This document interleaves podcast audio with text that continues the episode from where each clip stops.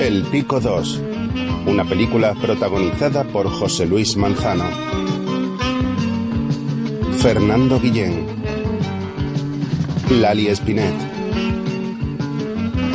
Jaume Valls, José Luis Fernández Pirri, Valentín Paredes, Gracita Morales, Fermín Cabal.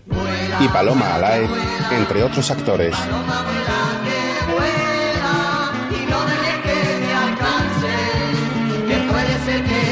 Con la colaboración especial de Agustín González y Rafaela Aparicio.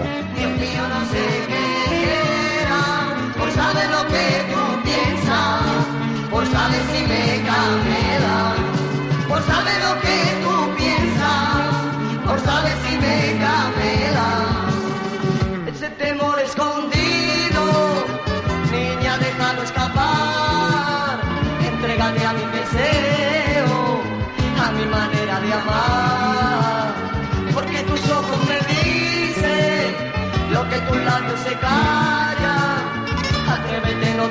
Ayudante de dirección Pedro Rosado. Maquillaje Antonia Nieto. Decorador Josep Rosel Palau. Tema musical Paco, original de Luis Oriondo. Canciones compuestas e interpretadas por Joaquín Carmona. Montador Julio Peña. Director de fotografía Xavier Aguirre Sarobe. Guión Gonzalo Goicoechea. Fermín Cabal y Eloy de la Iglesia. Director de producción Francisco Ariza. Producida por Josep Antón Pérez Giner. Y dirigida por Eloy de la Iglesia. Un joven de unos 25 años y pelo peinado hacia atrás de color castaño está con gesto serio y la mirada perdida. Había sido un año muy duro. Sí, realmente duro. Desde que destinaron a mi padre a Bilbao, las cosas no me resultaron nada fáciles. Llegué siendo un niño y se me vino encima una terrible adolescencia. Ser hijo de un comandante de la Guardia Civil no era plato de gusto en aquellas tierras. Sobre todo si se te ocurre hacerte amigo íntimo de un chico aparentemente como tú, pero que es todo lo contrario. Es decir, hijo de un importante dirigente de la izquierda versale vasca. Sin embargo, nuestra amistad era sincera, aunque había una poderosa razón que nos unía.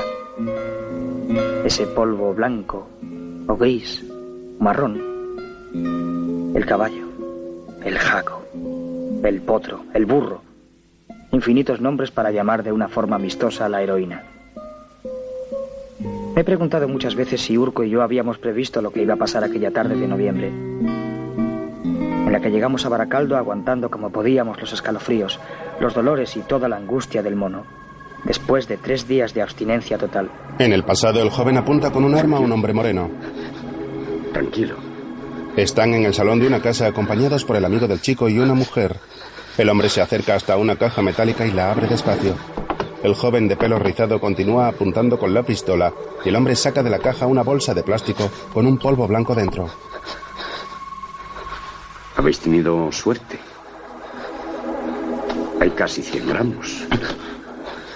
Y es un burro de primera. Comienzan a forcejear. La pistola del joven cae al suelo y la coge su amigo.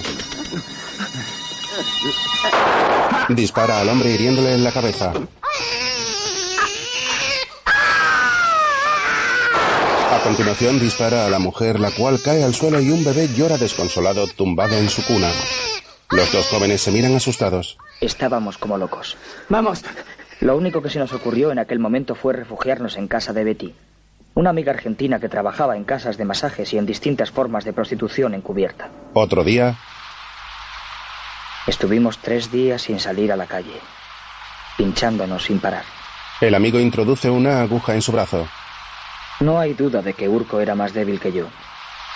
Y hasta es posible que la idea de haberse convertido en asesino le resultara insoportable. No sé. Lo cierto es que fue incapaz de superar aquello. Urco está tumbado en el sofá y llega Betty. El joven de pelo rizado se acerca a su amigo y lo zarandea con fuerza.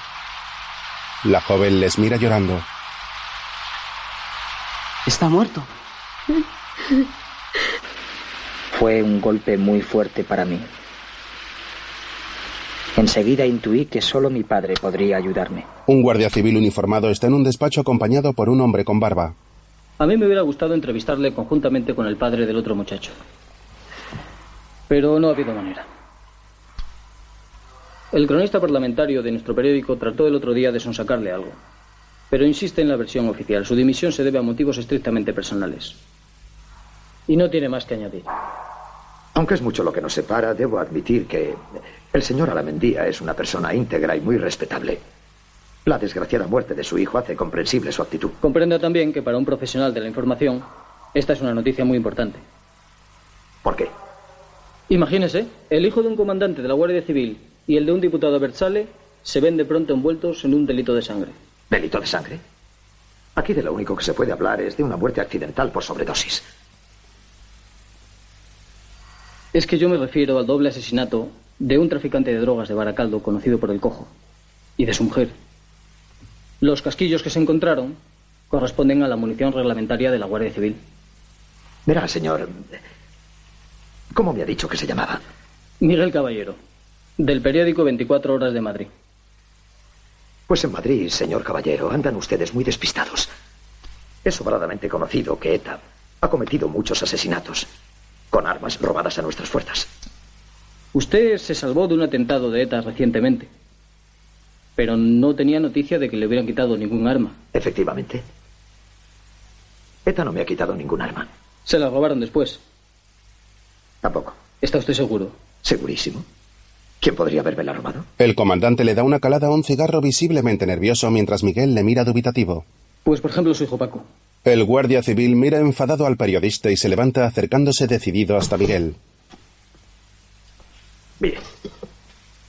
Si le he concedido esta entrevista es porque me lo ha pedido mi coronel. Pero no estoy dispuesto a permitirle más impertinencias. ¿Y no ha pensado usted, comandante, que si sus superiores le han pedido que aceptase esta entrevista, ha sido porque también ellos temen que puedan llegar a comprobarse esos rumores? ¿Qué rumores? Más que rumores, yo hablaría ya de indicios. Indicios que permiten suponer algo, por otro lado, muy humano y perfectamente comprensible. Un momento. Llegados a ese punto, no tengo nada más que decir. Muy bien, comandante. No tengo más remedio que aceptar su silencio. Y aunque usted no lo crea, le deseo suerte. Estoy seguro de que la va a necesitar. Miguel coge su grabadora y la cámara de fotos y le ofrece la mano al comandante, el cual le mira contrariado. Finalmente se despiden con un apretón de manos. Otro día un doctor está examinando a Paco, el cual está visiblemente alterado. El médico se acerca al guardia civil. Le voy a recetar nolotil para los dolores. Es lo único que puedo hacer. Gracias, mi coronel. No sé. Estoy un poco avergonzado ante esta situación. No, no tiene por qué. Últimamente vienen muchos hijos de militares con el mismo problema. En otro momento hay un reloj sobre una mesilla de noche que marca las cuatro y veinte. El comandante está durmiendo y se despierta sorprendido. En su habitación, Paco está en la cama sufriendo convulsiones y sudando. El padre se asoma al dormitorio de su hijo y le observa con preocupación. Se acerca hasta la cama y agarra a Paco con fuerza. Cálmate, Paco. Cálmate. No puedo, papá. Me duele mucho. Me duele todo el cuerpo. Acuérdate de lo que nos dijo el médico. La única solución es echarle huevos. Aguanta. Ya te he dicho que no puedo, papá. Ne- necesito un poco de caballo ahora mismo. Si no me muero, papá. El comandante le mira triste. Paco. Son las cuatro y media de la mañana. A estas horas. Sí, sí. Yo sé dónde encontrarlo, papá. Pero, Paco, El joven está agarrado a su padre, el cual le observa fijamente mientras el chico continúa temblando y con gesto de dolor.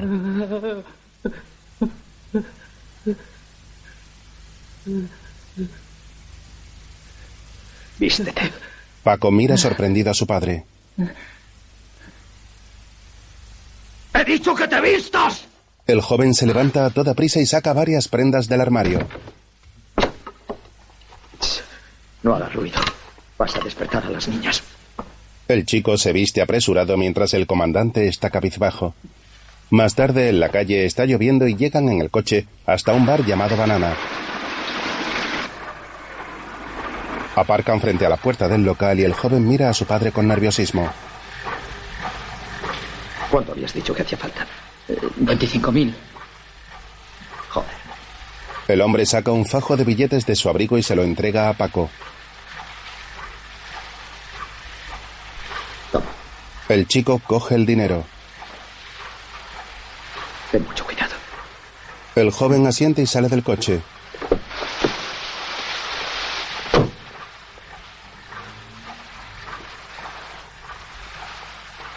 Camina bajo la lluvia hasta el bar bajo la atenta mirada de su padre, el cual espera en el coche con los ojos llenos de lágrimas y la mirada perdida.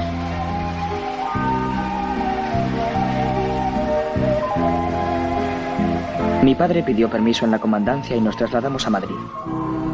Los dos pensábamos ingenuamente que dejar Bilbao sería una solución. A mis hermanas pequeñas las enviamos a Palencia, a casa de una tía. Las pobres niñas tenían todavía muy reciente la tristeza por la muerte de mi madre, que nos había dejado hacía unos meses. Otro día, padre e hijo están en el asiento de atrás de un taxi. Madrid se presentaba ante mí como la última esperanza. Mi padre estaba dispuesto a llevarme a ver a los mejores especialistas. Los dos creíamos que habría algún médico capaz de hallar la solución a mi problema. Al pasar por la fuente de Neptuno, Paco la mira fijamente. El chico tiene las ojeras muy marcadas. A continuación, el comandante mira atento los leones que presiden la puerta del Congreso de los Diputados. Más tarde, una señora anciana de pelo cano, acompañada de su sirvienta, abre la puerta de una casa y ambas salen al descansillo de la escalera. Fuimos a vivir a casa de la abuela. Llevaba casi diez años viuda, compartiendo su soledad con la vieja Adela, que servía en la casa desde que era niña. Llegan Paco y su padre. Mamá, Hijo, Se abrazan fuerte. Señor, Hola, mi Adela. niño, mi niño. Señorito, Era un piso antiguo, enorme, de altos techos. A mí siempre me resultaba frío, aunque estuvieran en pleno funcionamiento los potentes radiadores. Una gran lámpara de araña preside el salón de la casa. Algunos cuadros con los marcos dorados adornan las paredes de la vivienda.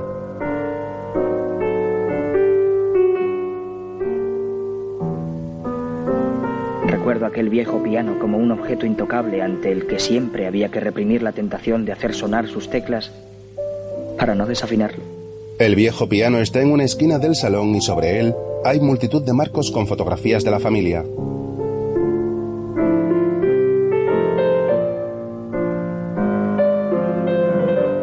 El comandante aparece en una de las imágenes de joven con su hijo en brazos.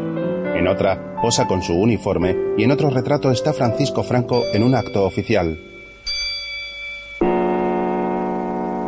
Los relojes de la casa marcan las 10 en punto.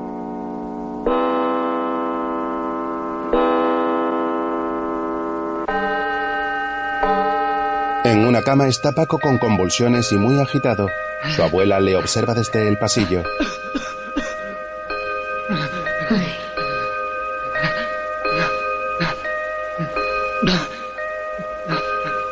La mujer le mira angustiada y cierra la puerta de la habitación.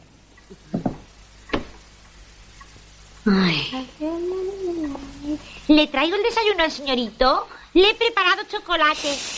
No lo despiertes. Ha pasado una noche horrible. Le he oído levantarse un montón de veces.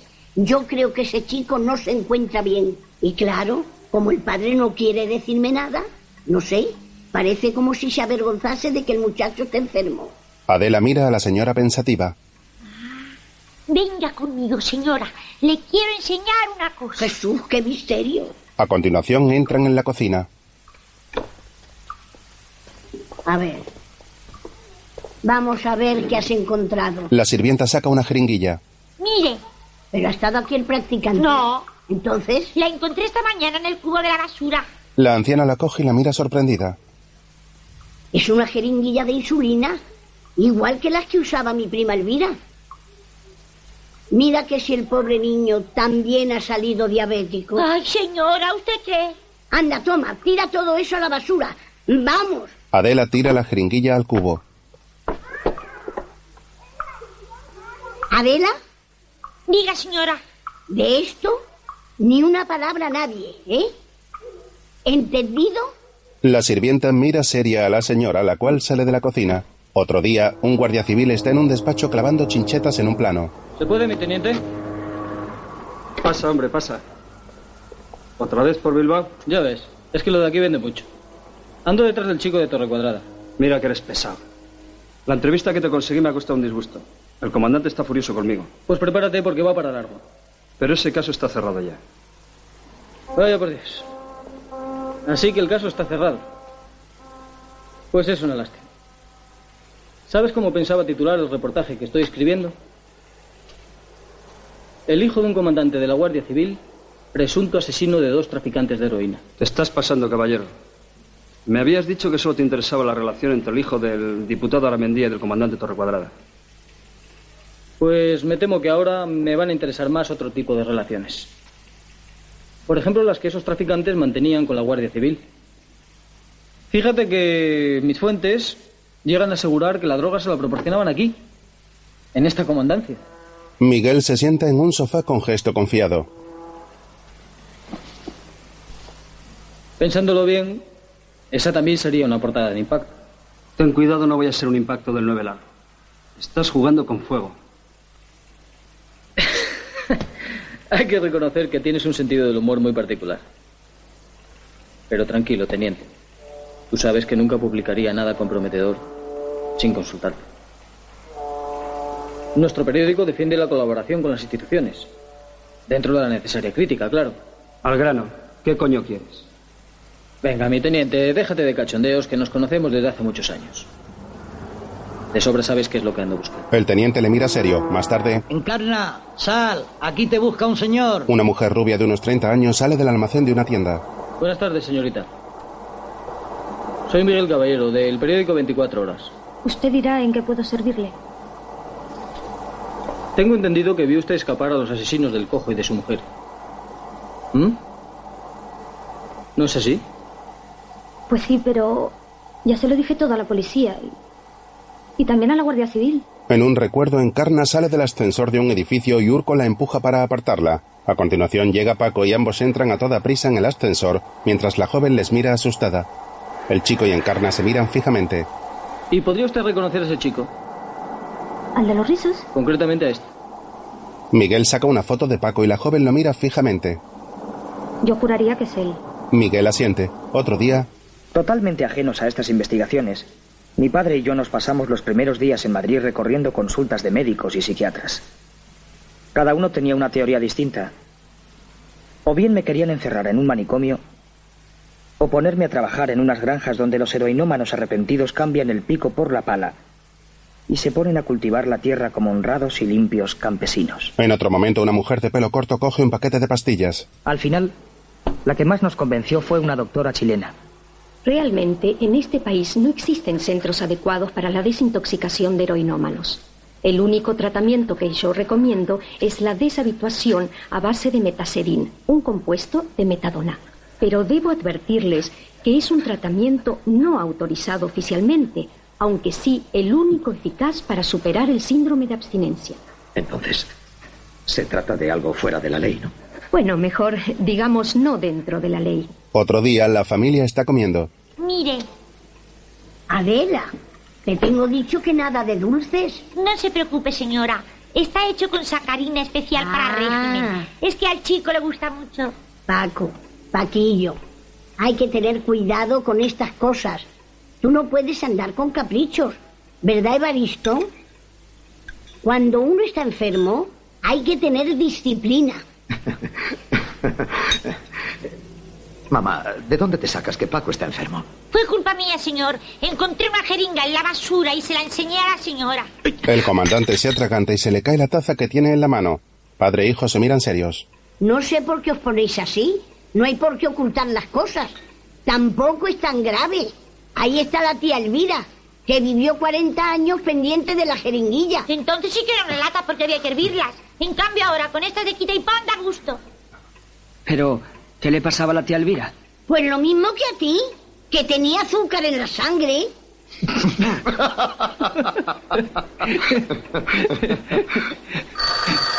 Venga, voy yo. Mamá, estáis equivocadas. A Paco no le pasa nada.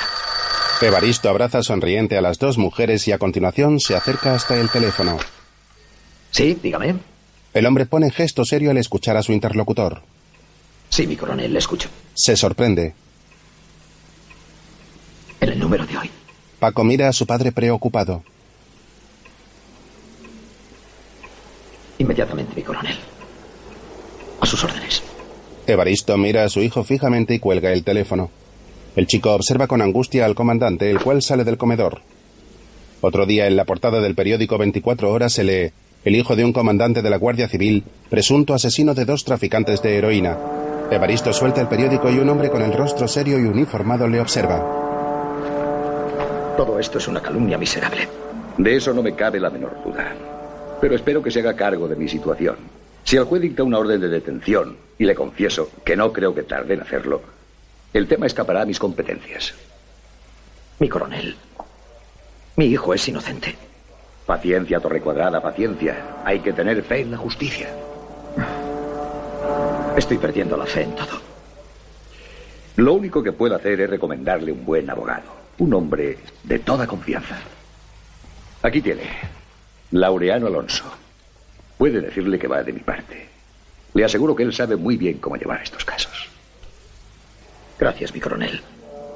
Pero necesito algo más. ¿Usted dirá? Quisiera estar presente durante el interrogatorio de mi hijo.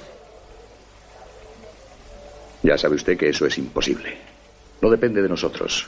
El interrogatorio se lo harán en Madrid y en una comisaría de la Policía Nacional. Hablando claro, mi coronel. Lo que yo quiero es que no le sometan a malos tratos. No me va a decir usted que teme que le torturen. Eso no es legal. Por favor. Todos sabemos los procedimientos que se siguen empleando, tanto en las comisarías de la policía como en los cuartelillos de la Guardia Civil. Vamos, vamos. Yo me enteraré de quién es el comisario al que le corresponde el caso. Esté usted tranquilo. Confía en el cuerpo, Torre Cuadrada. No se preocupe. Evaristo baja la mirada apenado.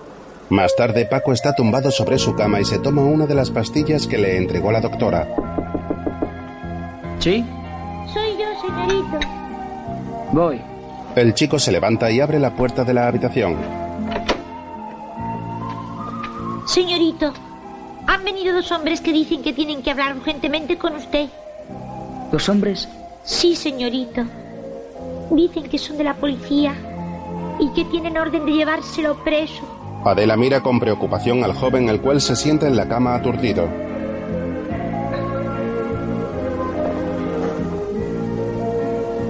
¿Lo sabe la abuela? No, señorito. Todavía no ha vuelto de misa. ¿Qué pasa, señorito? ¿Qué pasa? La última vez que estuvo la policía en esta casa fue cuando la guerra, cuando los rojos se llevaron a fusilar a su tío Herminio. Tranquila, Adela. En esta ocasión no llegarán a tanto. Paco agarra cariñosamente a la mujer. Se levantan y ambos se miran tristes. Por favor, que no se entere la abuela. Papá estará a punto de llegar de Bilbao. Se abrazan fuertemente. Más tarde, un hombre de unos 50 años con gafas abre la puerta de una habitación con poca luz. Buenas noches, señor comisario. A sus órdenes. El hombre se acerca al centro de la sala. ¿Cómo va el asunto? Muy bien. Martínez lo tiene engatillado. Continúen, continúen. Martínez agarra por los hombros a Paco. ¿Y tu padre? ¿Qué pensaba de todo esto? Mi padre no sabía nada. Vamos a ver. ¿Quién disparó la pistola? En un recuerdo, Paco forcejea con el traficante. La pistola cae al suelo y Urco la recoge y dispara al hombre.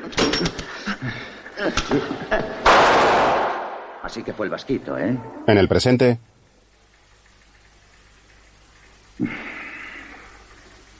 Ya sabes que nosotros queremos ayudarte. Basta con que seas razonable y colabores un poco. Paco mira al frente fijamente. Así que quedamos en que fue el hijo de Aramendía el que disparó la pistola. ¿Mm? El comisario observa atento. ¿No es así? El joven asiente con la cabeza. Sí. Martínez mira a su superior, el cual le hace un gesto afirmativo. Más tarde, Paco está tapado con una manta y sentado en el suelo visiblemente afectado por el síndrome de abstinencia. El joven recuerda varios momentos que vivió con Urco. Ambos juegan con la nieve, observan fuegos artificiales, se dan un fuerte abrazo y finalmente Paco acaricia el cuerpo fallecido de su amigo sobre una camilla. De vuelta al presente, La declaración del chico ha sido muy prudente. Al menos tenemos la suerte de que carga las culpas sobre el otro muchacho. Si mi hijo ha dicho que fue Urco quien disparó es porque será verdad. La declaración es lo de menos, comandante. Delante del juez vamos a negarlo todo. ¿Y eso es posible? Naturalmente. Usted confía en mí.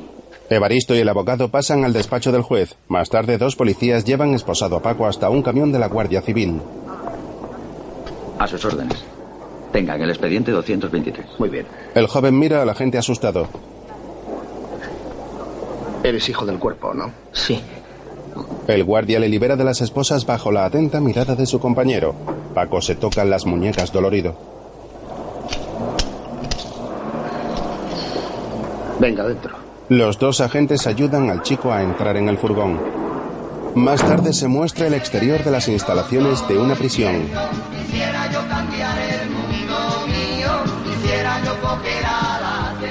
Me pasé tres días completamente solo en la celda de periodo. En la prevención me quitaron las pastillas de metadona. Fue todavía peor que perder la libertad. Paco camina nervioso de un lado a otro.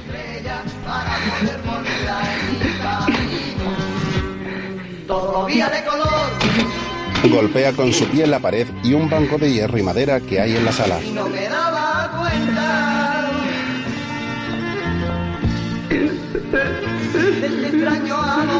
El chico rompe a llorar desconsolado y continúa propinando patadas a su alrededor.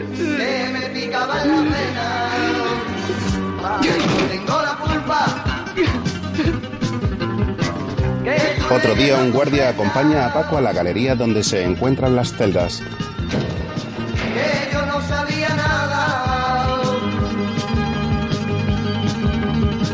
y me perdí en la tiniebla Más tarde el chico está tumbado en un colchón en el suelo mirando al techo y llora melancólico. A su lado se encuentra el urinario de la celda. Eh, tú. Echa la cabeza para el otro lado, que si no te voy a poner perdido. Paco se mueve asustado mientras un joven rubio de pelo largo le mira sonriente. Tú tranqui, colega. Si ya te irás acostumbrando. El chico de pelo rizado mira atemorizado hacia la puerta. Laura, la comida. ¿No vienes a papear? No, no. No tengo hambre. Tú mismo. Los compañeros de celda salen al pasillo mientras Paco se queda tumbado en su colchón.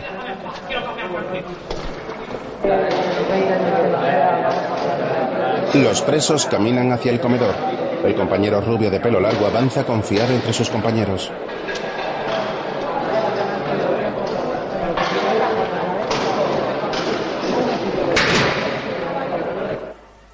Más tarde, Paco continúa en su celda y un hombre moreno de pelo rizado entra y le mira intimidante.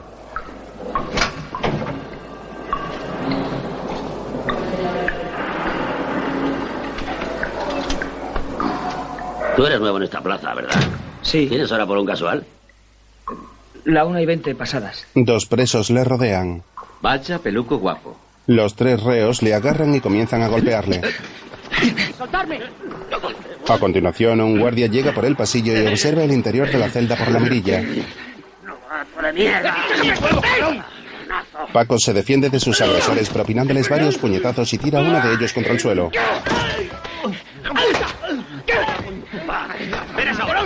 ¿Qué pasa ahí? Nada, que Chino y sus colegas le están dando un palo al nuevo. Uno de los hombres golpea con una barra en la cabeza a Paco mientras los agentes observan inmóviles. ¡Y no lloriques, coño! Chino le quita un fajo de billetes y el compañero le roba el reloj. Joder, me parece que se están pasando con él. Bueno, bueno, que el chavalín también ya sabe cómo defenderse, ¿eh? Hala, vamos a abrir la puerta de la galería, que ya oigo a los que suben del comedor.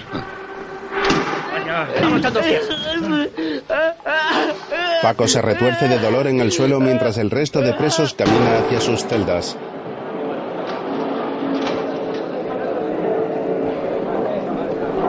El compañero rubio avanza con un cigarro en la mano.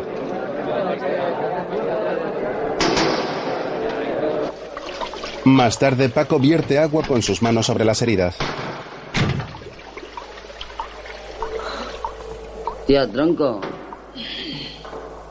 ¿Pero qué ha pasado? El joven niega con la cabeza y ambos se sientan sobre el colchón en el suelo. Unos cabrones que me han dado el palo. Has tenido suerte. A mí el primer día me silaron y encima me partieron el culo, ¿tú crees? Pero también te han chorado las botas, ¿eh? Sí. Si quieres te vendo una. El compañero coge unas zapatillas. Me han dejado sin pasta. Nada, colega, ya me las pagarás. A ti te feo, tú tienes cara bueno. Tienen rota la puntera. Pero así no te dan daño, ¿sabes? Paco se toca la nariz ensangrentada con gesto de dolor. Te hacen tres libras, ¿eh? Vale. Venga, tronco, te las dejo en 30 pavos. Y a ver si te vas espabilando. Que como no espabiles, lo llevas claro, tronco. Ambos se miran fijamente. Otro día en el exterior de la cárcel, escrito en la pared, se lee Entrada, visitas y peculio. En la fila india espera un grupo de personas con cubos llenos de comida y charlan animadamente. Al fondo se encuentra Evaristo cabizbajo y vestido de calle. Con la mano derecha sujeta el recipiente de la comida. Detrás del comandante hay una señora morena de pelo corto que mira al frente impaciente.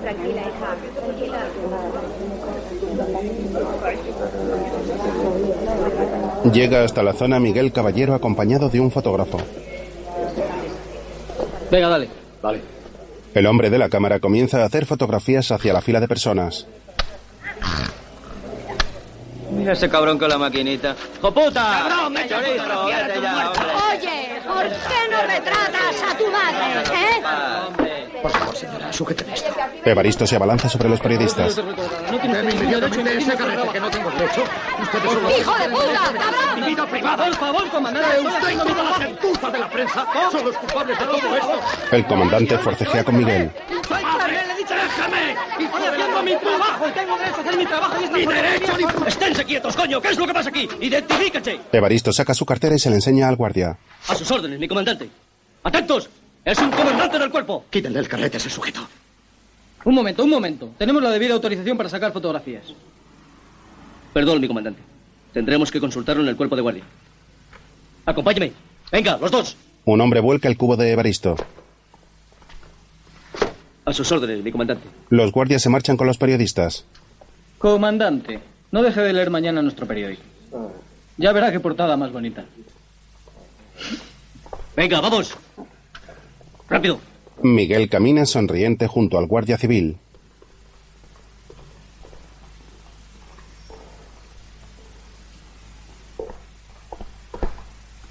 El comandante se agacha a recoger los enseres del cubo que están esparcidos por el suelo.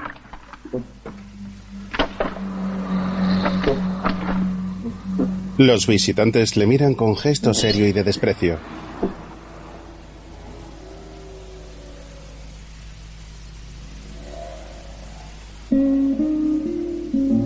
Evaristo termina de recoger, se levanta despacio y vuelve a colocarse en la fila abatido. Más tarde en el locutorio, ¿Y esos golpes? ¿Te han pegado? No, no, que va. Ha sido jugando al fútbol en el patio. Me dieron un balonazo, sin querer, claro. Paco, ten cuidado. Si te encuentras mal, pide que te lleven enseguida a la enfermería. O presenta una queja a la dirección. No te olvides que yo... No te preocupes, papá. Yo estoy bien. De verdad, Paco. Dime todo lo que te pase. ¿Qué quieres que te diga? Evaristo baja la mirada. Te he traído el cubo con algunas cosas. Adela te ha preparado una empanada estupenda. Por cierto, que algunas de las cosas están un poco estropeadas. Al bajar del taxi me he tropezado y se me ha roto el paquete. Supongo que de todas formas se podrán comer. No te preocupes, papá. Seguro que me saben a gloria. Vamos, vamos, hemos terminado. Paco se levanta de su asiento observando fijamente a su padre y se acerca hasta la puerta del locutorio. Evaristo se incorpora y ambos se miran con tristeza. Cuídate, hijo. Hay que ser Adiós. Papá. Padre e hijo salen del locutorio apenados.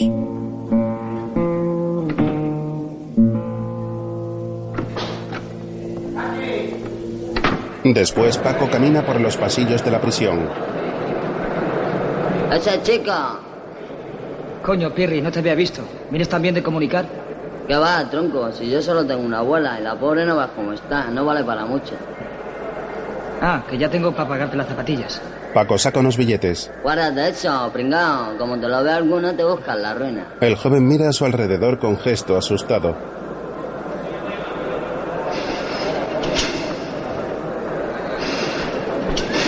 Observa al resto de presos con temor.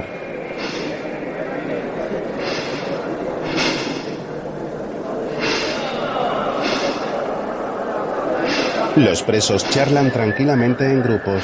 Un hombre de unos 50 años sale de la sala del botiquín.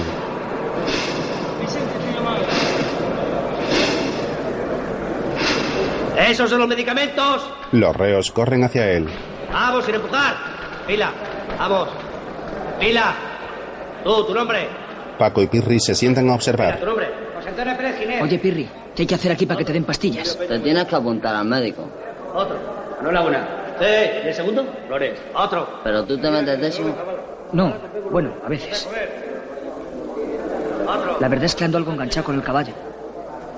Entonces, colega, acabarás cayendo en manos del Lendakari. ¿El Lendakari? Sí, tío, ya te contaré. Salen al patio y se encuentran con un hombre moreno con un chaleco de piel azul. ¿Qué pasa, perito? Ya lo ves. Oye, este es el hijo del picoleto, ¿no? Sí, ¿qué pasa? Mm, No pasa nada. Que Lenda ya sabe que estás aquí y quiere verte. ¿Qué dices? Sí, hombre, Lenda, Lendakari, el tío ese vasco de Bilbao, coño. ¿Quién es ese vasco?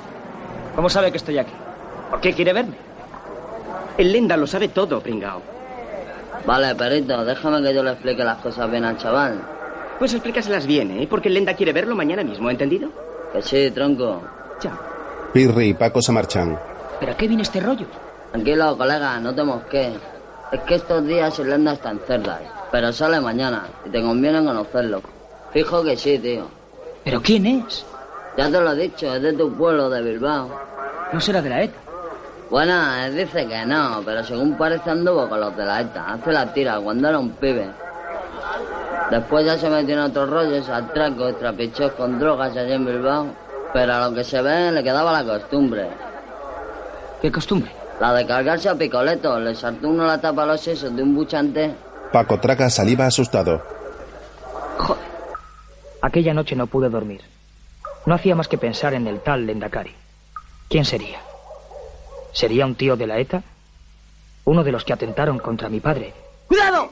En un recuerdo, Paco y su padre están agachados mientras un hombre les dispara desde un coche. De nuevo en el presente, O tendría que ver con los clientes del cojo. Con la gente a la que Urco y yo le pasábamos el caballo. En otro recuerdo, el chico y Urco se reúnen con diferentes personas. Otro día, Verá, nosotros lo que queremos, de momento, claro, es que no trasladen al chico a Bilbao. Bueno, usted como secretario del juzgado sabe de sobra cómo son estos asuntos. ¿Qué, qué nos recomienda usted? Hombre, Alonso, es lo que voy a decir. En estos casos ya se sabe, hay que echarle peso al expediente y que se vaya al fondo del cajón. Ya, ya, ya, ya, ya. ¿Podríamos conseguir seis o siete semanas? No le garantizo nada. Ya sabe usted que el mecanismo de la justicia cuando se pone en marcha. De eso se trata precisamente, de que no se ponga en marcha. no, bueno, Alonso. ¿Qué cosas tiene usted? Cualquiera que le oiga. En sí. Vamos a ver qué puedo hacer por ustedes. Habrán traído todos los datos. Evaristo mira serio al secretario mientras el abogado saca un sobre de su chaqueta y lo deja en la mesa. El funcionario lo coge, lo abre y observa unos billetes en su interior. Más tarde, Paco se está lavando la cara y al incorporarse observa a través del espejo a un hombre de mediana edad con pelo moreno que le está mirando. ¿Sabes quién soy? El joven se da la vuelta y le mira fijamente. Sí. El Endacari. Bueno. Déjalo en lenda. El lenda camina sonriente por la celda y se apoya en una litera. Tenemos que hablar, chaval. ¿De qué? De Bilbao. Del cojo. ¿Conocías al cojo? Fuimos uña y carne. Hermanos casi. Vivimos juntos muchos años. Con decirte que yo le presenté a su tronca. Así que tú y otro pringaillo os lo cargasteis. Parece mentira. Los putos críos. Hala, vente un rato a mi chabola. ¿Para qué? Tengo algo que te puede tranquilizar bastante. El chico respira profundo. Luego el lenda esnifa una raya de cocaína mientras Paco prepara una papelina.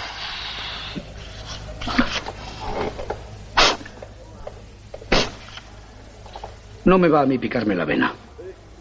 Para algo tenemos la tocha, ¿no? Yo ya hace mucho tiempo que no me pico. Antes de que me trajeran al talego me estaban tratando con metadona. Eso es una mierda. Lo único que consigues es engancharte a las dos cosas, al jaco y a la metadona. Pues sí, chaval. El cojo y yo fuimos colegas muchos años. Una vez le pillaron en una movida de caballo. Y le pedían varios años de cárcel. Pero no sé qué hostias pasó, y al poco tiempo salió en libertad. Y yo fui tan gilipollas que no me mosqué. Seguí confiando en él y lo metí en otra movida. Era un negocio muy guapo. Teníamos que pillar dos kilos de caballo en un barco que venía de Tailandia. Cago en la hostia. Perito le mira serio. Cuando me di cuenta de que el cojo era un chivato de la Guardia Civil ya no pude hacer nada. Paco se sorprende y el lenda se tumba en la cama. Puta madre que lo parió. Por su culpa me llevo comidos ya cuatro años de talego. Todo este tiempo, lo único que he pensado es cómo salir de aquí para aplastarle la cabeza a ese cabrón y a la guarda de su mujer. Cuatro años dándole vueltas al coco para encontrarme con que dos pingaillos se lo han cargado. Hay que joderse. El hijo de un picoleto y el chaval de una berzale van y se cargan por las buenas al chota más cabrón de todo Bilbao. Paco se pincha en el brazo bajo la atenta mirada de lenda y de perito.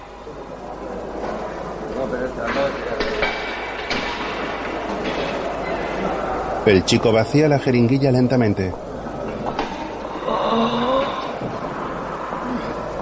El hombre de Bilbao se sienta junto a Paco. Ay, la leche que te han dado. ¿Qué tal? Es un potro cojonudo. No veas, me ha sentado de puta madre. Al principio me apetecía partirte la cara, cabrón. Me ha robado la razón de mi vida, cargarme a ese hijo puta. Uy, pues dale dos hostias, así te desahogas. Cállate, mamona. ¿Qué más quisieras que tener los huevos que tiene este chaval? El lenda se levanta y abre el chaleco de perito. Mira, mira. Tiene tetas. Es que iba para travesti, ¿sabes? Tócale, coño. Son como las de una tía de verdad. ¡Ah, venga! Paco le toca un pecho. Bueno, yo me abro. Oye, ¿y esos golpes? El lenda le coge de los hombros al chico y le mira de cerca. Te han hecho un buen recibimiento, ¿eh? Ya sabes, una costumbre de Carabanchel. Los de tu celda son unos pringaos. ¿Por qué no te vienes a mi chabola? Perito les mira de reojo. No. Paco se marcha hacia la puerta. Te lo agradezco mucho, Lenda. Pero el Pirri es un tío muy legal. Conmigo se ha enrollado muy bien. La verdad, no me apetece dejarle. Eso no es problema, hombre. Yo puedo solucionar que os autoricen a los dos a venir aquí. ¿Y por qué tienes tanto interés en que me venga a vivir a tu celda? Al fin y al cabo no me conoces de nada. Porque me sale de los huevos. Ambos se miran serios. Mira, Paco. Te has cargado al hijo puta que yo más odiaba en este mundo. Creo que tú y yo podemos ser buenos amigos. Paco sonríe asintiendo. Otro día, El Lendakari enseguida consiguió que el Pirri y yo nos subiéramos a su celda. El Lenda tenía su chabola en lo más alto de la galería, desde donde divisaba el ir y venir de la gente como un águila al acecho. Desde que me trasladé allí, la vida se me hizo más soportable. Por lo menos no me faltaba lo fundamental, Cuatro cawis. Va. Aunque en un sitio como Carabanchel no tardan en presentarse nuevos problemas. Mira eso. También trampichan con burro. Pero al lado con ellos, que son unos bujarrones. Paco cruza la mirada con un hombre de unos 40 años que está sentado en una mesa. Aquí están los cawis. Toma pella. Pirri y el chico cargan unos cafés. ¡Eh, tú! Esa rubia. Ni cacho. Tú, el hijo del picoleto. Sí, ¿qué pasa? ¿Qué qué pasa? La saliva por la garganta. Pasando. Si es que vas, se lo tiras, chaval. Me estás poniendo la cebolla que hago aguas. Oye, ¿a ti te va el rollo? Depende de qué rollo. El rollo que tú cameles. En la chabola tenemos de todo. ¿Por qué no te pasas luego y nos metemos un pico juntos? Pues que te tienen lenda en exclusiva. Joder. Vaya callo que llevas en el brazo. ¿Y el jopo? ¿Cómo lo llevas? ¿Qué dices? En el culo, que si tienes igual de calle. ¿Qué va? Si este va de virguito. ¿Qué te crees tú? A este Lendakari ya le ha puesto las banderillas. Las banderillas y un rejón a caballo. Joder, qué durito tiene ¡Estaros quietos, coño, que me vais a tirar los cafés! Tranquilo, colega.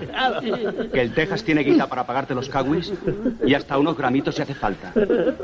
Solo a cambio de lo que tú sabes. El Texas le mete la mano por debajo de la camiseta mientras Paco mira enfadado a su alrededor. Llega hasta allí el Lenda junto con Pirri y Perito y les miran desafiantes. El camarero cierra la barra y se marcha. ¿Qué andas, Paco? Se te van a enfriar los cafés. Es que... El de Bilbao le da un trago al café. ¿Lo ves? Ya se enfrió. Ay. Es que este café es para mí. Solo para mí. Se lo lanza el Texas. Y no me gusta tomarlo frío. ¡Me cago! ¡Quietos! Oye, Texas. Que sea la última vez que te acercas a este chaval. ¡Vale! Joder, Lendakari. ¿Vemos qué es? Solo era una broma, tío. Ya sabes que no me gustan las bromas. Ambos se miran desafiantes. Vámonos, Paco. El Texas se limpia el café de la cara mientras se marchan. ¿Cómo has dejado que te haga eso? ¿Por qué te cortas? Mira, tío. Hace años que conozco al Lendakari. Y sé que con él es mejor cortarse. Otro día en Carna llega un portal y desde un coche la observan el abogado y Avaristo de uniforme. Esa es. A continuación, la chica entra en su casa, deja unas bolsas sobre una cómoda y se quita el abrigo.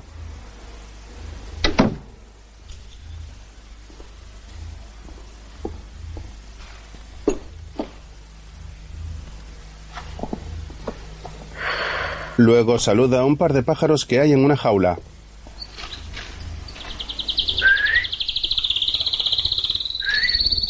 David, Julito.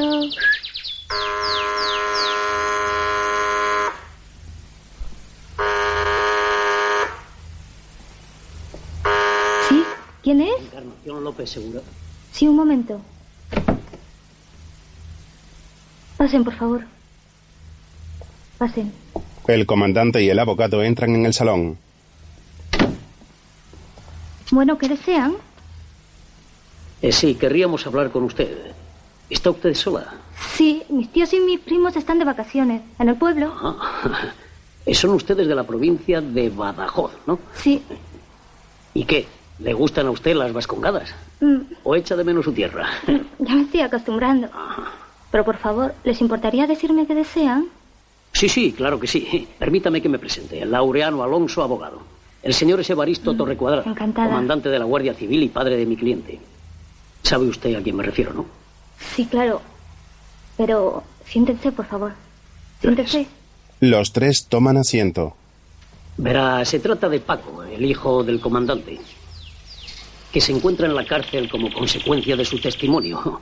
Nosotros estamos convencidos de que el muchacho es inocente, pero pensamos que si usted declaró en contra suya, ha sido movida por algún interés especial. Pero si yo no le conocía de nada, Pues precisamente por eso, señorita. entonces, ¿qué interés podría tener yo? Pues digamos que por un interés, eh, perdóneme, Un interés lucrativo. Oiga, yo nunca haría una cosa así. Estoy seguro de que usted no midió las consecuencias de su declaración. Solo por una foto ha acusado a una persona a la que apenas ha visto cinco segundos en toda su vida. Mejor dicho, a la que cree haber visto. ¿Y si no fuera él? Yo lo único que le pido es que reflexione. Piense que se lo está pidiendo un comandante de la Guardia Civil, un defensor de la ley. Evaristo, visiblemente incómodo, se levanta. Vámonos, creo que ya le hemos molestado bastante. Discúlpenos, señorita. No tiene importancia. Laureano se acerca hasta la jaula. Son canarios, ¿verdad? Sí. Cuando yo era niño en mi casa siempre hubo canarios. Yo soy de un pueblo minero, ¿sabe? Y recuerdo que mi padre siempre que bajaba a la mina llevaba una jaula con un pájaro. La depositaba en el suelo por si había gas. Y si el pájaro moría, las personas sensatas comprendían inmediatamente que su vida estaba en peligro. Encarna está asustada y el comandante la mira compasivo. Bueno, señorita. Le ruego que reflexione. Y piense que la libertad de mi hijo está en su mano. La joven asiente. Otro día, De pronto apareció por Carabanchel alguien cuya presencia me resultó inesperada. Nunca imaginé que mi amiga Betty volviera a resurgir en mi vida, pero allí estaba. A pesar de mi sorpresa, intenté mantener con ella una conversación cariñosa, incluso divertida. Pero Betty pronto comenzó a soltarme sus reproches. están en el locutorio. Desde luego. Qué cabrón fuiste. ¿Cómo me dejaste allá tirada con Urco muerto en la casa? Paco la mira con lágrimas en los ojos. En un recuerdo, los tres jóvenes están en el salón de la casa de Betty y Urco está muerto en el sillón. ¿Qué, qué? ¿Qué? ¿Qué? Ponerme un marrón que no tenía por qué haber Y vosotros estáis en casa tocando los, tocando los huevos. Paco coge la pistola, la esconde en el pantalón y sale de la casa dejando allí a la chica llorando desconsolada. Si es que tío, si es que aquí te te hagas pasar por un tío que te rompe el culo. Pues no haber entrado aquí. Has tenido medios, has tenido una educación como yo, yo la he aprovechado, mira. Recuerda la cara y el cuerpo de su amigo fallecido. De nuevo en el presente está llorando.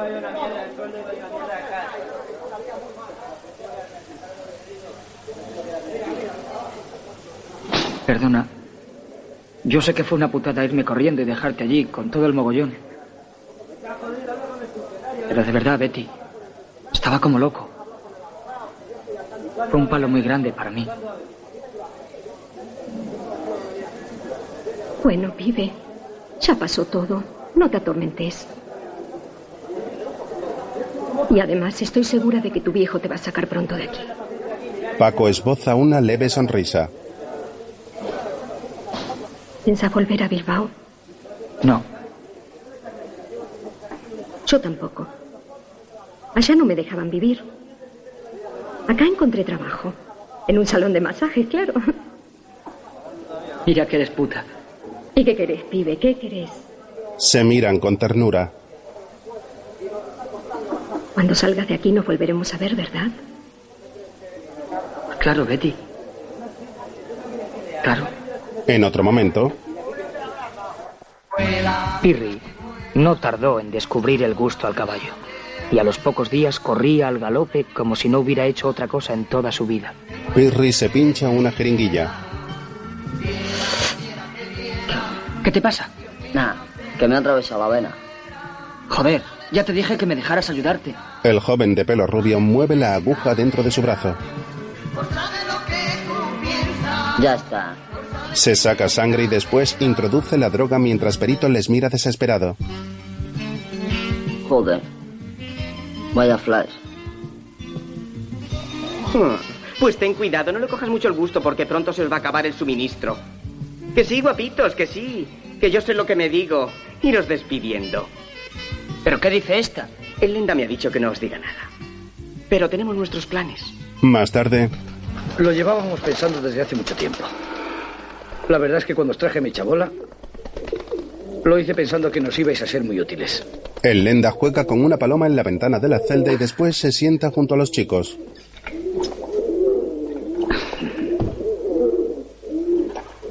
¿Y cómo lo has planeado exactamente?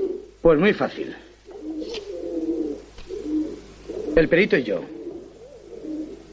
nos vamos a rajar bien rajaos. Joder. Para que nos lleven al hospital.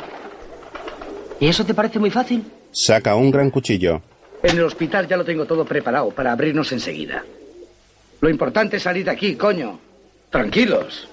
Este sistema a muchos les ha ido de puta madre. Y yo estoy mejor organizado que la mayoría. ¿Y tú crees que esa se va a rajar? Yo con el lenda me atrevo a lo que haga falta. ¿Qué te crees tú, mocoso? Que igual que tengo un par de tetas, tengo un par de huevos. Otro día Encarna llega a su casa. En una pared hay un póster de Julio Iglesias.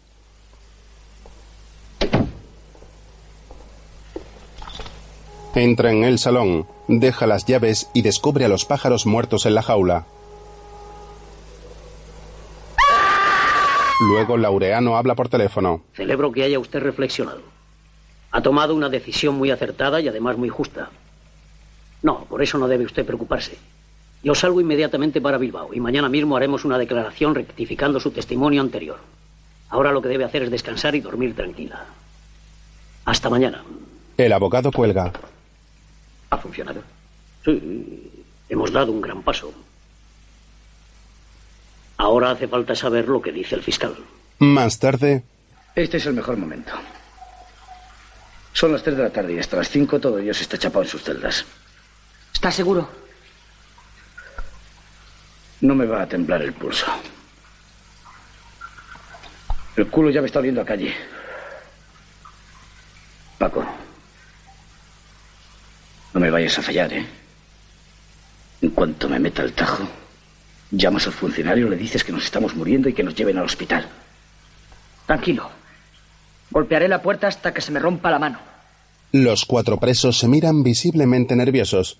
El lenda se sienta en la cama portando el cuchillo y toca la pierna de Perito con cariño. Los dos a la vez. ¿Estás preparado? El compañero se santigua con los ojos cerrados. Pues no lo pienses más. El de Bilbao se quita la camiseta, agarra con fuerza el arma, se palpa la tripa y raja su vientre.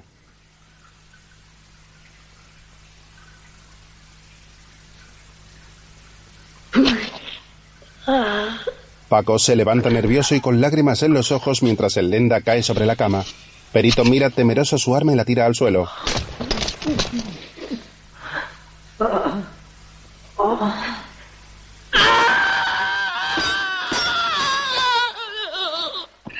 Pero será maricona. ¿Qué hago? ¿La rajo yo? Tú calladito y quieto, ¿eh? El lenda tiene una herida profunda en la tripa de la cual sale mucha sangre y respira con dificultad. Llama, Paco. Llama de una puta vez. Sí.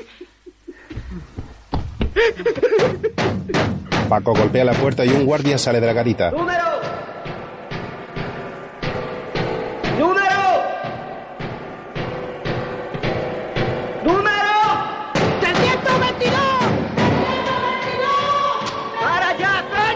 Más tarde, dos enfermeros llegan a la galería corriendo con una camilla y dos guardias les observan inmóviles. ¿Se habrá matado? No cares a breva. Ese lo que quieres que lo lleven al hospital. Nos ha jodido. Mientras le siga funcionando el truco. Luego los sanitarios llevan al lenda por los pasillos de las celdas.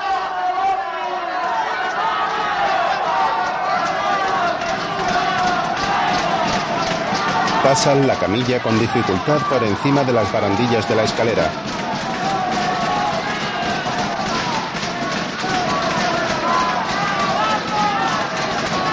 El de Bilbao está muy débil y no deja de sangrar.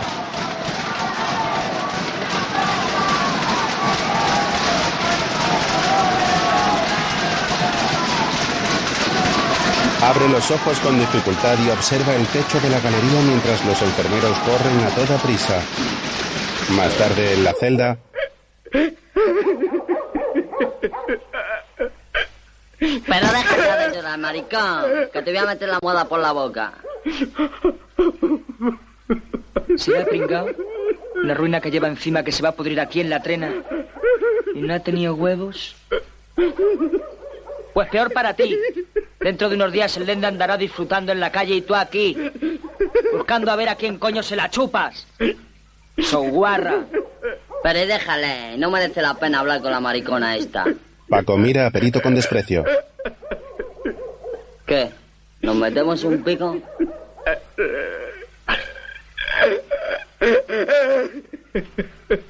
Al día siguiente, Nos metimos todo el caballo que nos quedaba. Así pasamos toda la tarde y toda la noche. Casi al amanecer, nos quedamos completamente dormidos, tanto que ni nos dimos cuenta de lo que había pasado. Paco se incorpora rápidamente al descubrir la mano de Perito colgando ensangrentada desde su litera. El hombre tiene dos heridas en la muñeca y hay un gran charco de sangre en el suelo. Perito está muerto en la cama completamente desnudo y con el cuchillo en la otra mano. Otro día Evaristo y el abogado se reúnen con el funcionario.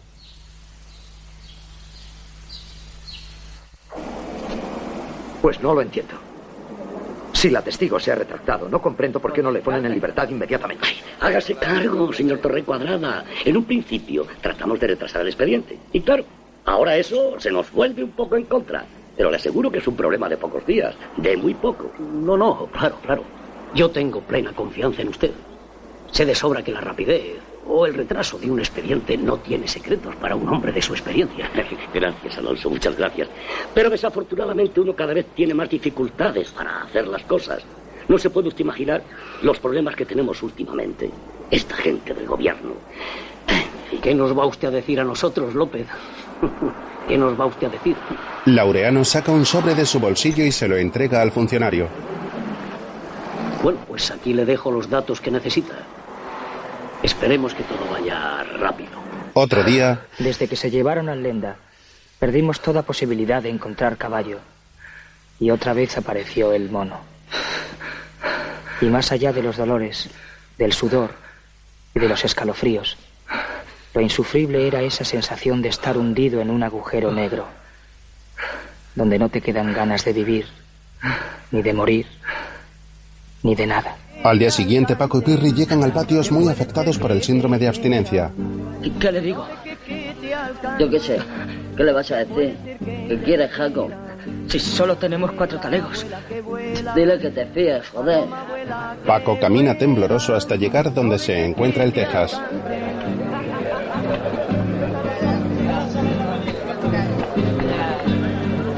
Ambos hablan de forma amistosa mientras Pirri les mira desesperado. El chico vuelve donde está su amigo. Que puede ser que te hieran. Quiera, quiera, ¿Qué te ha dicho? Que no es rencoroso. Que en diez minutos en su chabola. Voy, voy contigo. No, tío. Me ha dicho que vaya solo. ¿No tiras a picar sin mí? Que no, joder. Vete a la chabola y espérame allí. Para eso somos colegas, ¿no? Más tarde el Texas prepara una jeringuilla.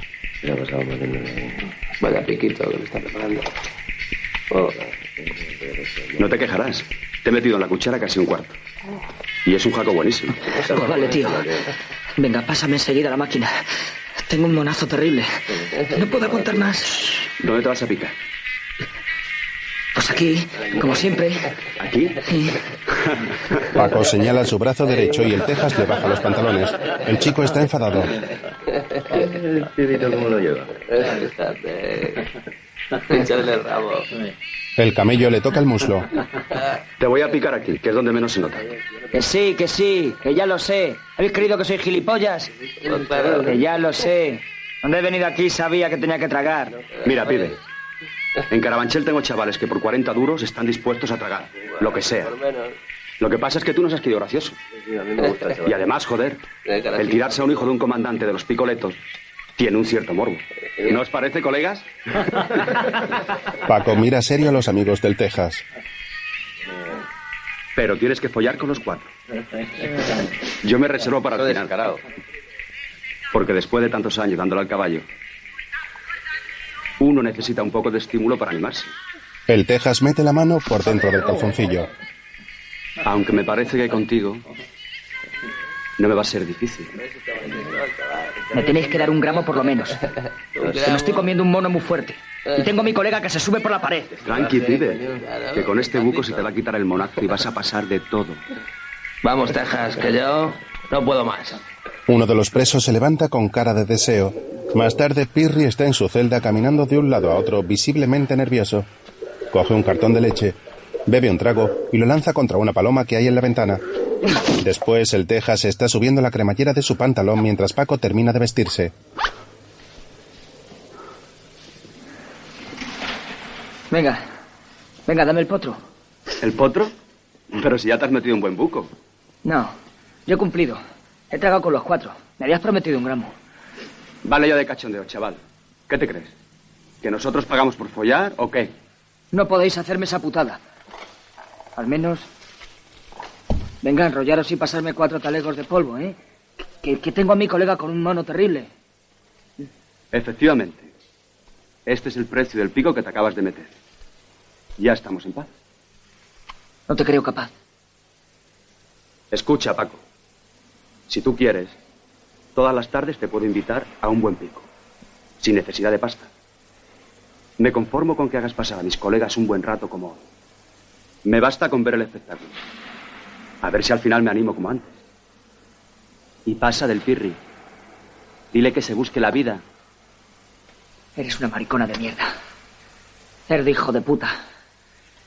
Ni siquiera sirves para maricona. Eres un hijo de puta. ¡Fuera! ¡Eres una mierda! ¡Fuera! Los compañeros de El Texas le echan de la celda a empujones y cierran la puerta.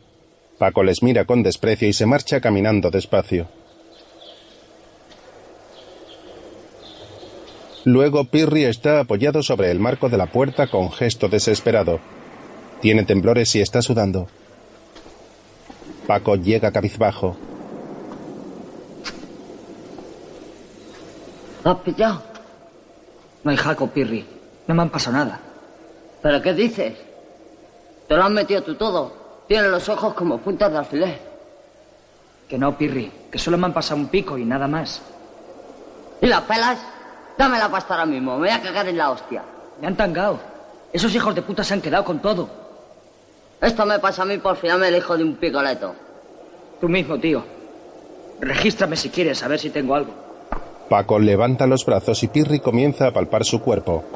Introduce la mano derecha en el trasero de su amigo, el cual tiene gesto de dolor. El joven saca la mano llena de sangre. La observa estupefacto y mira a su amigo con rabia. Lo mato. A ese hijo de puta lo mato. Aprieta el puño. Luego llega a la celda 202. Eso Texas. ¿Dónde está el maricón ese? ¿Qué coño quieres? ¿Dónde está el Texas? ¿A ti qué coño te importa? Que me digas dónde está. Le amenaza. Acabo de bajar al patio. El joven se marcha con el cuchillo de perito en la mano y el amigo del Texas le mira desconfiado. Luego Pirri camina deprisa por la galería seguido del compañero del camello.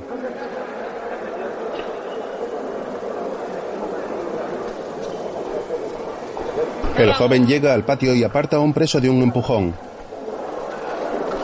¡No te vas! Camina decidido. El Texas le mira sorprendido y Pirri se acerca enfurecido.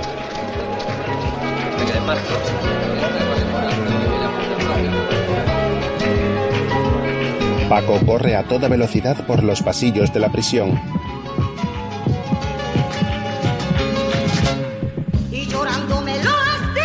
Mientras en el patio los presos rodean a Pirri y Texas mientras ellos se miran desafiantes.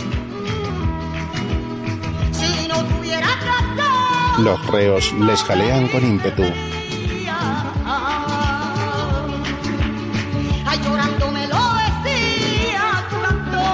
El joven rubio y el camello comienzan a pelear con dos grandes cuchillos en la mano.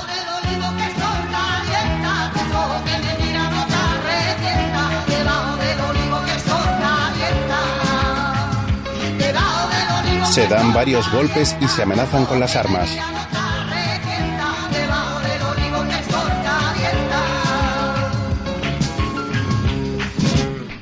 Pirri le propina una patada en la mano consiguiendo que suelte el cuchillo. A continuación, se abalanza sobre él.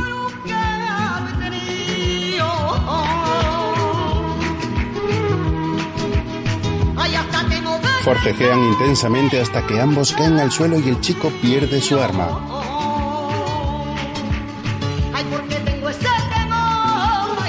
El Texas consigue asestarle una patada en el vientre y Pirri choca contra la pared.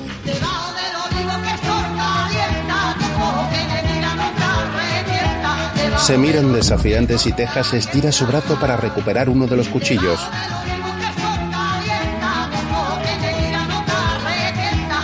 Rápidamente Pirri le empuja contra el resto de presos y consigue alcanzar el otro arma.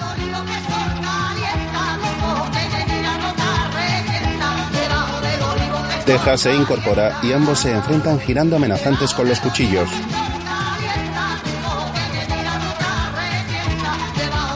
El joven hiere al camello en la cara, el cual grita de dolor.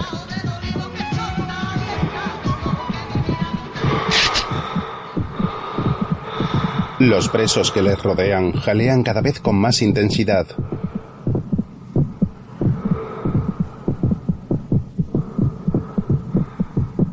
Texas le arrebata el cuchillo a Pirri y se lanza sobre él. ¡Mátalo! ¡Venga, El camello se coloca encima del chico. Varios guardias llegan corriendo hasta el patio. ¿Ahora qué, eh? Pero si eres una maricona de mierda. Pirri le escupe. Venga, Texas, hombre, ¿qué pasa? Tranquilo, coño. Dejadme. No pasa nada, este pringao. Si dejadme. ¡Déjame verle! ¿No es este Francisco Torrecuadrada? Paco llega al patio. Sí, ¿qué pasa? Dos guardias se llevan a Pirri. ¡Cabrón! Recoge tus cosas. Tu padre te está esperando. Te han concedido la libertad. Enhorabuena, hombre. Nunca más volví a ver al Pirri. ¿Qué habrá sido de él? ¿Estará en un penal? ¿Andará por la calle y buscándose la vida? ¿Quién sabe? A menudo le recuerdo con cariño y tristeza. Otro día en casa de la abuela la mujer toca animada el piano mientras el resto de la familia merienda.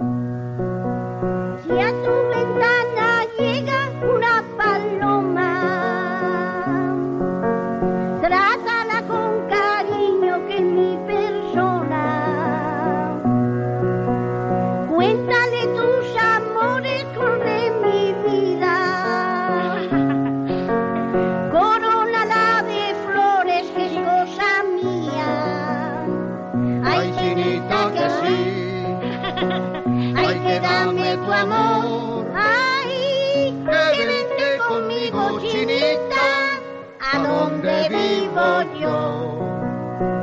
Ay, chinita que sí. Paco se levanta visiblemente nervioso y se marcha del salón. Que vente conmigo, chinita, a donde vivo yo.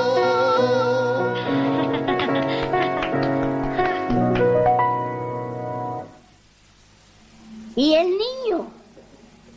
Habrá ido al baño. La abuela se come un dulce.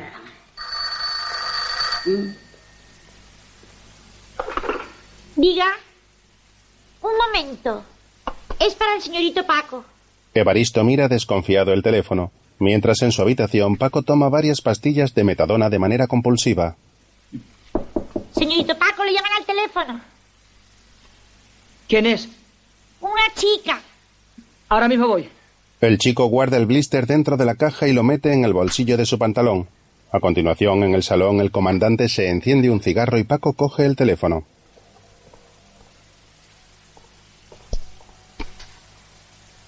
Hola Betty, ¿qué tal? El chico mira incómodo a su padre. Pues sí, yo estoy muy bien. ¿Qué va? No sabía nada. Me ha pillado de sorpresa. Evaristo observa fijamente a su hijo. De acuerdo. Mañana nos vemos.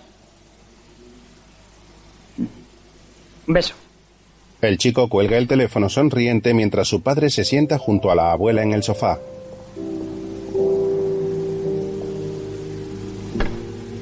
El comandante está serio a la par que abatido. La madre le observa cariñosamente.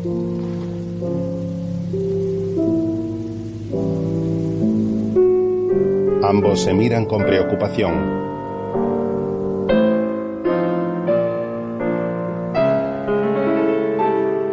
La mujer le acaricia la cara con ternura y terminan abrazándose con fuerza. Evaristo continúa con la mirada perdida. Otro día, en un periódico, un titular reza: En libertad el hijo del comandante Torrecuadrada, M. Caballero. Un hombre moreno con traje lee atento el periódico mientras el periodista espera serio a su lado. Pero no te da vergüenza. ¿Solo esta miserable gacetilla? Tú verás, Fernando. eres el director del periódico.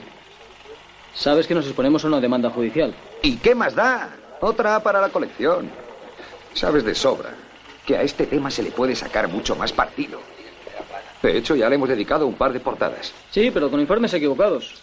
La prueba está en que el juez lo ha dejado en libertad. ¿Y eso qué importa? Este tipo de noticias se queman a diario. Es que no sabes que el periódico de hoy mañana solo servirá para envolver pescado o para limpiarse el culo. Hombre, yo prefiero el papel higiénico. Escucha, director.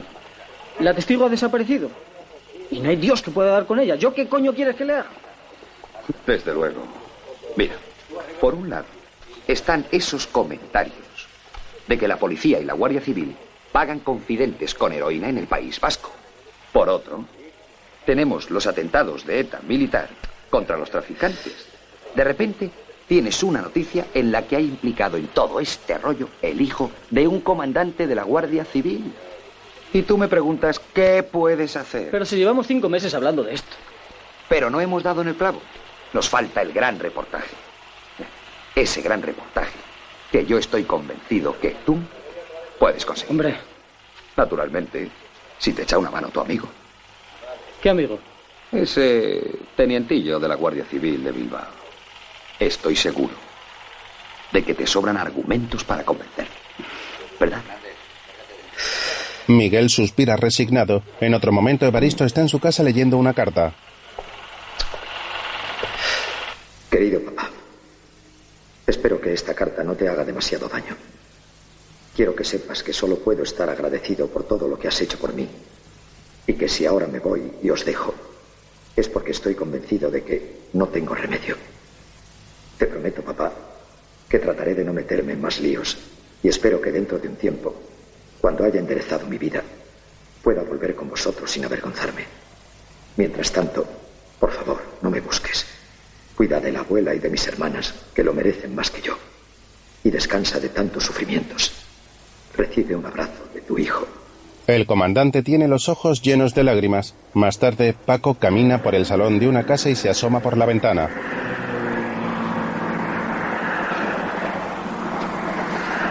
En el sofá, Betty está desnuda y poniéndose unas medias. Me fui a vivir a casa de Betty. Ella se dedicaba a la prostitución. Conseguía a los clientes a través de los anuncios por palabras de los periódicos. Con el dinero que ella sacaba, yo compraba caballo y lo revendía en papelinas de mil o de dos mil pesetas. Paco pasa droga en la plaza del 2 de mayo. Junto a él, un grupo de sudafricanos toca animadamente para la gente que camina por la calle.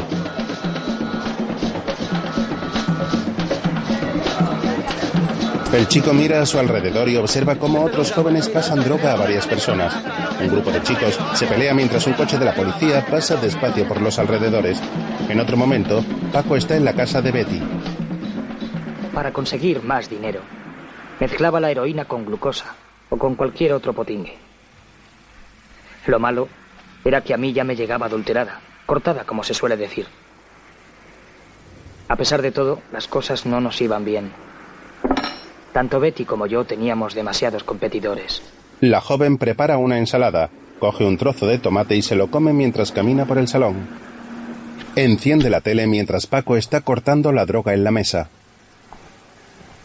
Los trabajadores han llamado nuevamente a la movilización para presionar al Ministerio de Industria y solicitar puestos de trabajo alternativos antes de que se proceda al cierre definitivo de las instalaciones. Me pasa en este momento un despacho de última hora que voy a leer para ustedes. Esta mañana se ha escapado del hospital provincial un recluso de la cárcel de Carabanchel, Imanol Orbea Retolaza, alias el Lendakari. Cumplía condena por tráfico de drogas y también por el asesinato de un miembro de la Guardia Civil. Según fuentes policiales, su huida ha sido posible gracias a la estrecha colaboración de individuos pertenecientes a una banda de delincuentes organizados. Al día siguiente, Paco camina por la calle. Pasa por varios puestos del rastro y se para junto a uno donde está un hombre moreno de mediana edad. ¿Qué quieres? Quiero ver al Lenda. ¿Y ese quién? Estuve con él en el talego. Me dijo que preguntase aquí por él. Pues yo a ese Lenda no le conozco de nada. A ver si me entiende. Por aquí pasa mucha gente, ¿sabes? Mira, chaval. Si tú Me dices dónde se te puede encontrar. el- Ya. Paco saca un papel. Aquí está apuntada mi dirección.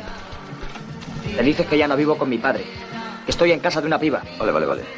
El joven se marcha bajo la atenta mirada del hombre del puesto. Otro día, Betty camina en bata por el salón. Se la quita y se acerca desnuda hasta Paco, el cual está tumbado en el sofá también desnudo. La joven comienza a acariciarle el pecho y él la aparta de un manotazo. Déjame en paz, que ahora no me apetece enrollarme. ¿Qué te pasa?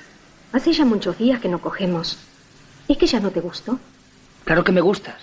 Pero no es eso, joder. Sabes que con el potro no se me levanta. Pues entonces, no te metas tanto potro. Claro, te pasas todo el día acá tumbado mientras yo tengo que matarme haciendo la carrera. Oye, tía, que yo también me lo ocurro en la calle vendiendo papelinas.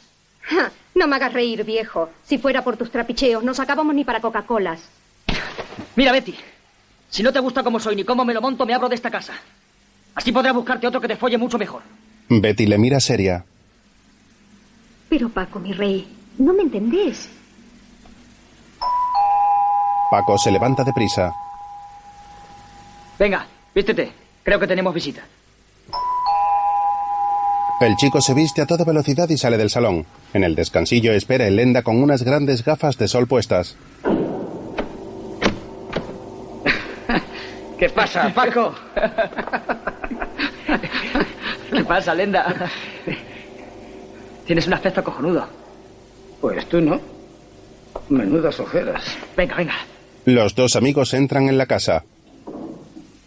En el salón, Betty se coloca la bata e intenta cerrarla con el cinturón cuando llegan los chicos. Mira, esta es Betty. Y este es el Endacari. Tenía ganas de conocerte. Paco se pasa el día hablando de vos. Y hablará bien, ¿no? ¿Bien? De maravilla. ¿Qué sé yo, viejo? Parece que está enamorado de vos. Es que en cuanto se me conoce, se aprecian muy bien mis cualidades. Sí. ¿Y tenés muchas? Ya las irás conociendo. Lende y la chica se miran con deseo. Anda, siéntate. ¿Te apetece beber algo? Una cervecita, ¿no? Paco se marcha y su amigo se sienta en el sofá. Betty lleva la bata un poco abierta dejando ver algo de sus pechos y se sienta junto a él.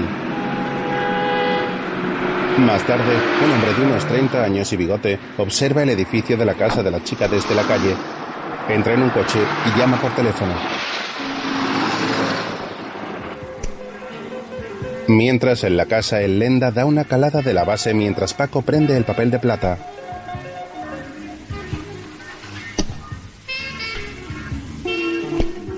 A continuación fuman Betty y el joven. Sobre la mesa hay varias latas de cerveza y restos de cigarros. Lo tengo todo muy pensado. Me lo voy a montar de puta madre. Voy a acordar con toda la gente con la que me he enrollado hasta ahora. ¿Pero por qué? Esa gente se ha portado de puta madre contigo. Te pasaban el caballo en el talego. Y te han ayudado a escapar. Pues claro, chaval, pero ¿sabes por qué? Me ofrecían un trabajo. ¿Un trabajo? Sí, colega, pero muy chungo. Yo pensaba que sería para pasar caballo o algo así. Pero ¿qué va? No iban por ahí los tiros. ¿Entonces? Están organizando unos grupos que se dedican a cazar a los etarras que andan al otro lado de la frontera. No jodas, tío. Que sí, colega, que de eso iba el rollo. Pero a mí esas movidas no me van ni un pelo. Al fin y al cabo, entre los tíos de ETA hay viejos amigos míos. Ir a joderlos me parece una putada. ¿Qué piensas hacer? He propuesto no depender de nadie. Ser mi propio patrón. Haces bien. Pero para eso hace falta mucha guita, ¿no? ¿Mucha guita? El Lenda se incorpora del sofá. Coge una bolsa negra que hay a su lado, saca varias pistolas y las deja sobre la mesa. La pareja le mira sorprendida. Esta es la mejor guita. Sí, joder, pero... Déjame ver. Betty coge una. Cuidado, tía. Tranquilo, chaval. Esta no tiene munición. Conmigo podés contar. Estoy harta de chupársela, viejo baboso. Calladita. Esto no es para tías. Hombre, depende de cómo sean las tías. El Lenda se sienta junto a Betty y la mira fijamente. No me habías dicho que la Argentina estuviese tan buena. Pues ya ves. Está maciza. Eh, no serás celoso, ¿verdad, chaval? ¿Qué pasa? ¿A que si lo fuera te cortarías? Yo no me corto por nada. El hombre levanta la bata de la chica con el cañón de la pistola mientras ella le mira insinuante.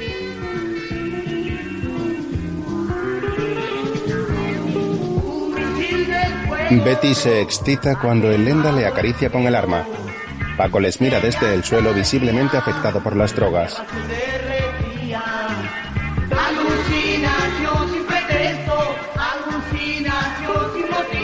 Luego en la calle el hombre del bigote sigue esperando. ¿Sí? No, todavía no. Llevan más de dos horas en el apartamento. ¿Que abandone el puesto de vigilancia? De acuerdo, no conviene despertar sospechas. Voy para allá. El hombre cuelga. Después en el apartamento Betty y el Lenda están manteniendo relaciones sexuales en el sofá.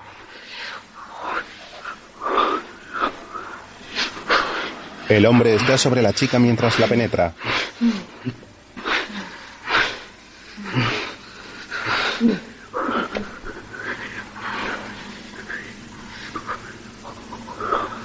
En un sillón de la habitación está Paco pinchándose con una jeringuilla.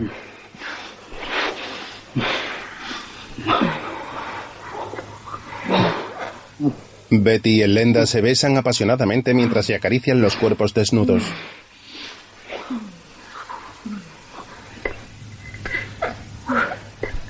Paco les mira afectado por las drogas.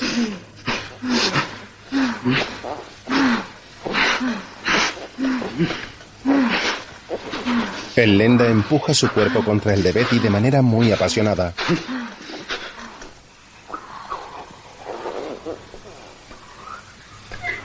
Paco está en el sillón sin apenas poder abrir los ojos.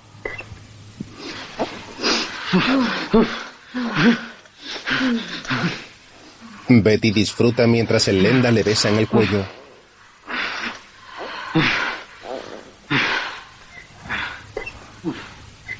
Paco se mece despacio en el sillón con la mirada perdida. Otro día, dos guardias civiles llegan en sus motos por una solitaria carretera. Frenan y se acercan corriendo hasta Betty, que está tirada en el suelo con la cara ensangrentada. Con cuidado, con cuidado que todavía vive. ¡Las manos arriba! ¡Venga, pasad para adentro! Paco y el Lenda salen de un camión y apuntan a los agentes con pistolas. Venga para arriba. La chica se levanta y todos entran en el contenedor del tráiler. Betty coge las armas de los guardias y les mira sonriente. Venga, agachaos y no tengáis miedo. Solo queremos que echéis una siestecilla. Estáis locos, no sabéis en el lío que os vais a meter. Lo sabemos perfectamente, pero no os pongáis nerviosos y comenzar el striptease. ¿Striptease? ¿Qué queréis decir? Pues muy sencillo, que os tenéis que despelotar, picoletos, pero estaros tranquilos, que no pensamos abusar de vosotros. Betty se acerca hasta el Lenda con una jeringuilla cargada. Solo es una dosis de pentotal para que echéis una siestecilla. No vamos a permitir que nos pongáis eso. Elegid, pues. O el sueño de unas horas, Le acerca el arma a la sien. o el sueño eterno. El agente le mira asustado. Venga, prepara la avena, cochino. Más tarde, un camión de transporte de dinero circula por una carretera.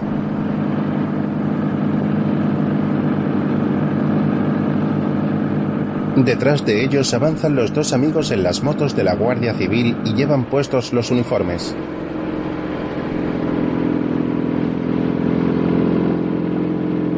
Paco acelera, se coloca a la altura del camión y le hace una señal al conductor para que frene.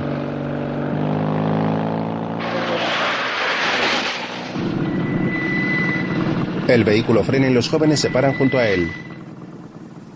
¿Ocurre algo, agente? Se bajan de las motos y se dirigen al camión. Deben tener una avería en el depósito. Están perdiendo mucho líquido. Qué raro. Si está recién revisado. Míralo usted mismo. Menudo reguero van dejando. Los dos chicos y el conductor caminan hacia el depósito de gasolina del vehículo. El Lenda saca su arma y apunta al hombre cuando está revisando el depósito. ¿Pero qué dice usted? Aquí no hay ningún reguero de nada. El conductor se asusta al ver el arma. Pues cuidado. No vaya a haber un reguero de sangre. En otro momento, un coche frena bruscamente delante del vehículo donde esperan los tres amigos. Qué lo que venga uno solo. Encima ese mariquita. Vosotros al loro. No me fío de esa gente. El lenda baja del coche con un maletín en la mano. Del otro vehículo sale el hombre del bigote.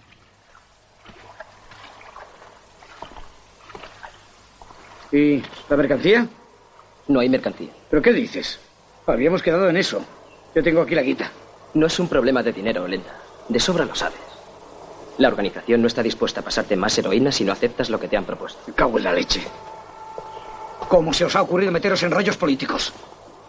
Mira, a nosotros la política no nos importa. Eso es guerra sucia. Parece mentira, Lenda. Tú ya sabes cómo son estos rollos. Hay mucho dinero por medio. Y además... ¿Y además qué? Ya sabes, para que nos dejen funcionar, tenemos que aceptar las órdenes que vienen de arriba. Pues, olvidaros de mí. Voy a trabajar por mi cuenta. El lenda le enseña su arma. Ya. ¿Y para eso te has enrollado con ese chaval? ¿Con el hijo del picoleto? Oye, tú. Yo me enrollo con quien me sale de los cojones. Pues ten cuidado. Ya sabes lo que le hizo al cojo. Y además su padre es muy peligroso, ¿sabes? Es de los que, en fin, se toma muy en serio lo del uniforme. ¿Comprendes? No me vengas encima con consejos. Yo sé lo que me hago. El lenda mira el maletín, lo agarra con las dos manos y camina serio hasta el hombre.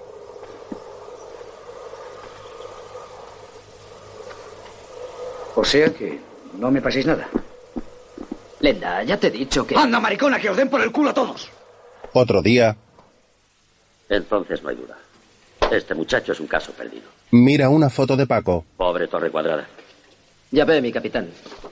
Ese Lendakari tiene mucho gancho. Lía a cualquiera. No me extraña que ese chavalín le siga. Claro que lía a cualquiera. Hasta os ha liado a vosotros. Como dice mi capitán. Pues que os la ha dado con queso. Le habéis ayudado a escapar de la cárcel. Y ahora os deja tirados. Ni siquiera os agradece la cantidad de heroína que le habéis suministrado en Carabanchel. Qué ingrato, ¿verdad? Ya ve, mi capitán. Así es la vida. El capitán se acerca amenazante al hombre del coche. ¿Y qué pensáis hacer con él? La organización ha decidido olvidarse del Lendakari. Ahora es un problema de ustedes. Así que nos lo servís en bandeja, ¿eh? Es lo único que podemos hacer. Luego, ¿Cómo lo ve? No sé por cuál decidirme. Este es el que mejor le sienta. Una maravilla, sinceramente una maravilla. No lo dude. Betty está en una joyería probándose un collar de diamantes y en el mostrador hay algunos expuestos. Paco y el lenda entran armados. Todos quietecitos, esto es un atraco. Los dependientes levantan las manos mientras la joven mete todas las joyas en el bolso y a continuación salen del establecimiento. ¡Deprisa, deprisa! El joyero sale corriendo con gesto enfadado y al llegar a la calle dispara al coche con el que huyen los tres amigos.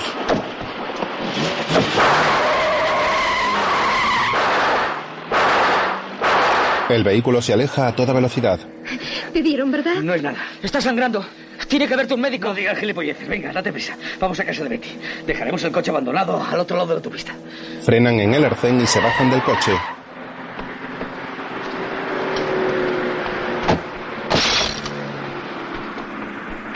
Caminan de forma apresurada hacia un puente que cruza la autopista.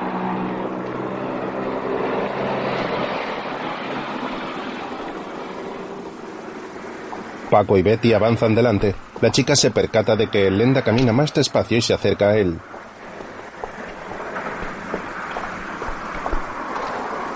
Va peor, ¿verdad? Tranquila. Es solo un rasguño. Vamos. Continúan caminando y el joven se acerca a ellos para ayudar a su amigo.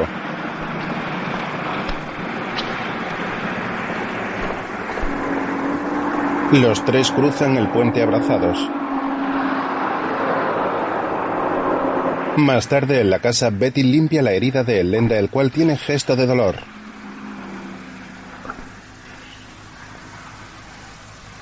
¿De verdad crees que Bilbao es un buen sitio para esconderse? En Madrid no nos podemos quedar. Por lo menos allí sé moverme. No sé, a lo mejor es meterse en la boca del lobo. Pero qué decís, viejo. Allá con el quilombo que tienen montado no será fácil pasar desapercibidos. Además, Tengo controlada una casa deshabitada cerca de Necuri. Es un sitio cojonudo, ya veréis. Más tarde, Paco está en un coche intentando arrancarlo haciendo un puente. En la parte de atrás van Betty y el Lenda herido. Bueno, esto ya está. Muy bien. Carretera. Ya Bilbao. Después, a través del retrovisor, se observa a Paco mirando fijamente a la carretera. Está amaneciendo y en un cartel de la carretera se lee Bilbao, bienvenidos.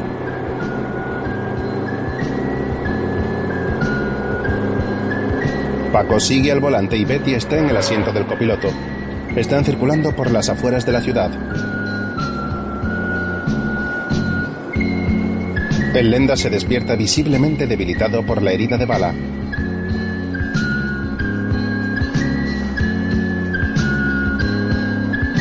Al ver que están llegando a Bilbao, sonríe nostálgico.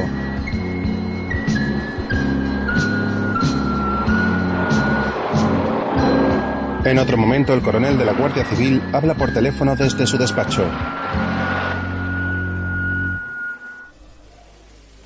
De acuerdo. El hombre cuelga y Evaristo le mira con angustia. Efectivamente, me acaban de confirmar lo que ya sospechamos. Nuestros servicios han detectado que su hijo, acompañado por ese individuo y la Argentina, están en algún refugio de las cercanías de Bilbao. ¿Dónde? De momento, no lo sabemos. Pero ¿cómo es posible que hayan detectado su presencia sin saber exactamente dónde está? Comprendo lo que usted siente, Torre Cuadrada, pero cálmese. Piense que su hijo está con un individuo muy peligroso y muy escurridizo. Tenga confianza en nuestros hombres. El comandante camina por el despacho con gesto abatido y preocupado.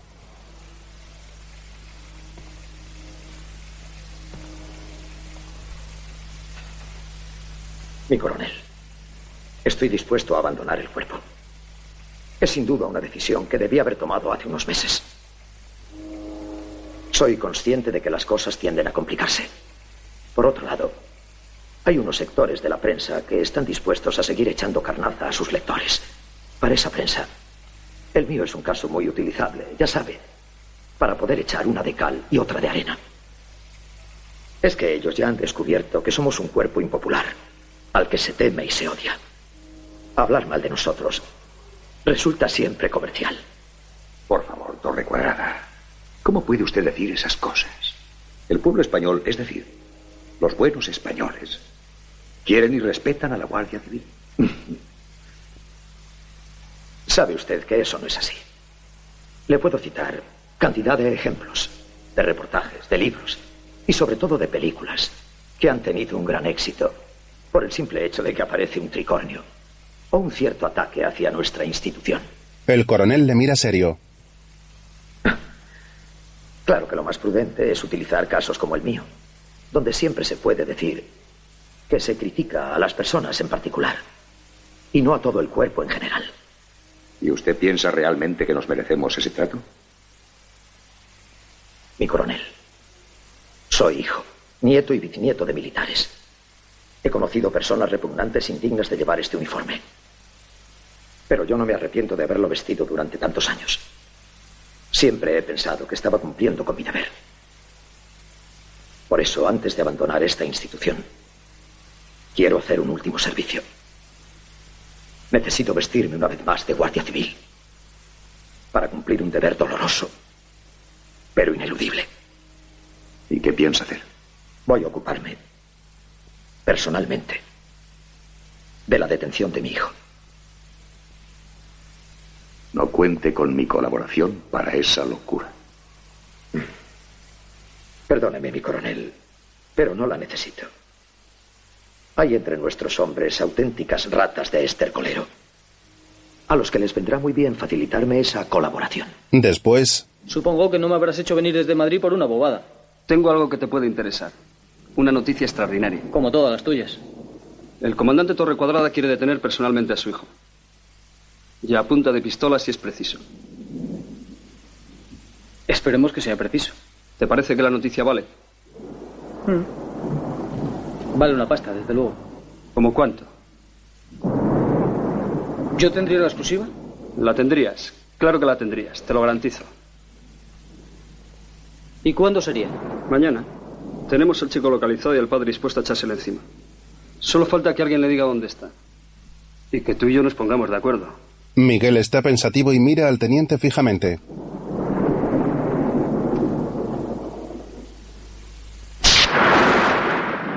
Más tarde, en la casa abandonada, Joder, menuda nochecita. Vaya una mierda. ¿Qué pasa? ¿Te apetecería darte una vuelta o qué? Me apetecería salir de aquí. Me apetecería salir de este rollo. Tienes que acostumbrarte a tener paciencia, colega. ¿Dónde has dejado el polvo y la máquina? Ahí lo tenés. Paco se sienta en un sillón junto a unas cajas de cartón. Ya queda poco. ¿Qué decís, loco? Hay más de 7 gramos. Ya veréis. En dos o tres días nos quedamos sin nada. ¿Y entonces qué cojones hacemos? El lenda se acerca hasta Paco, se coloca detrás de él y le agarra por los hombros. Óyeme, Paco. Te he dicho que confíes en mí. Dentro de pocos días nos largaremos y todo irá bien. Tenemos pelas, tenemos las fuscas. ¿Qué más quieres? Nada. Ya no quiero nada. Betty se acerca al chico y le mira con ternura. Pero, pibe, ¿cuántos picos te metiste hoy? No sé. No llevo la cuenta. ¿Qué ocurre, loco? ¿Querés que te pase lo mismo que a Urco? ¿Sabes una cosa, Betty? Urco sí que se lo hizo bien.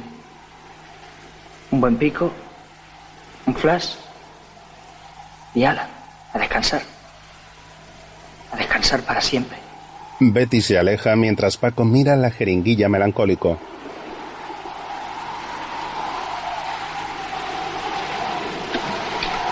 El lenda y la chica le observan con preocupación. No os acojonéis.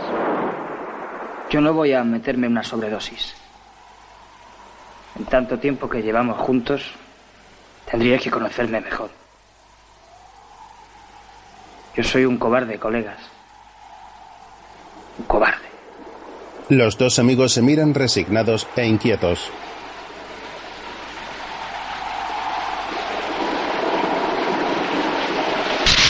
Mientras Paco se pincha con la aguja lentamente.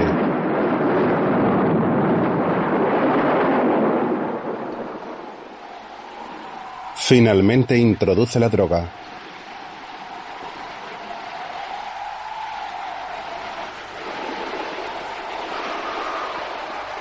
Apoya la cabeza en el respaldo, afectado por el caballo.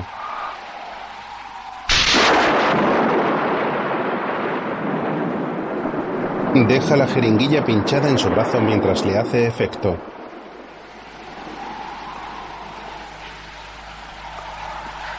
Sus amigos le miran disgustados.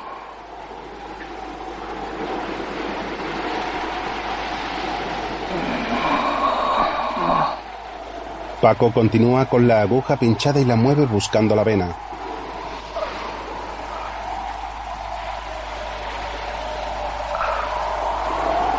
Tiene los ojos levemente abiertos.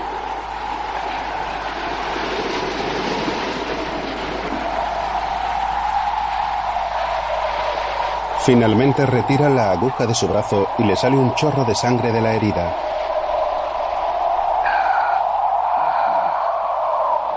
Al día siguiente,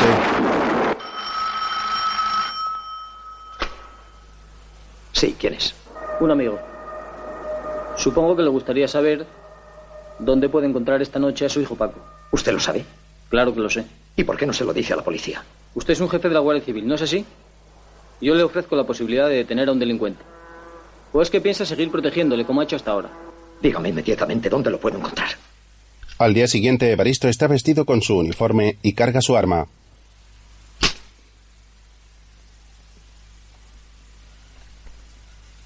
Con gesto serio y decidido coloca la pistola en el cinturón.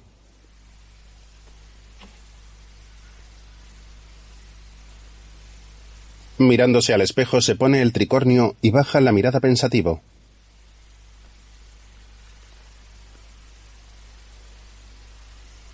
Por la noche el comandante llega en coche hasta la puerta de la casa abandonada.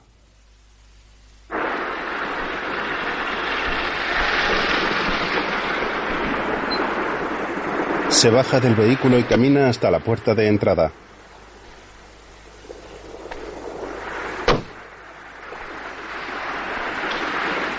Observa el interior de la vivienda y mira a su alrededor.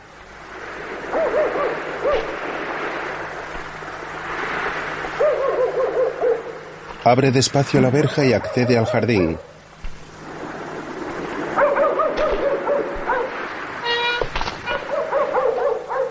Varios guardias civiles esperan dentro de un vehículo aparcado en las inmediaciones de la vivienda. El teniente está visiblemente nervioso. En otro coche están Miguel y el fotógrafo. Mientras Evaristo sube despacio y sigiloso por unas escaleras de piedra.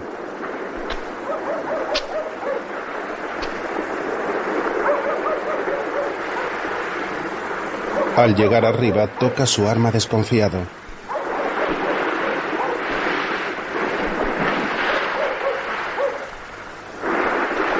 Sigue caminando por el jardín hacia la casa.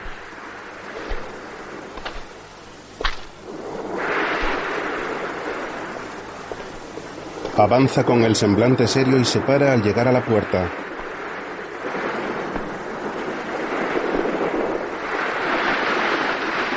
Mira a su alrededor y toca el timbre.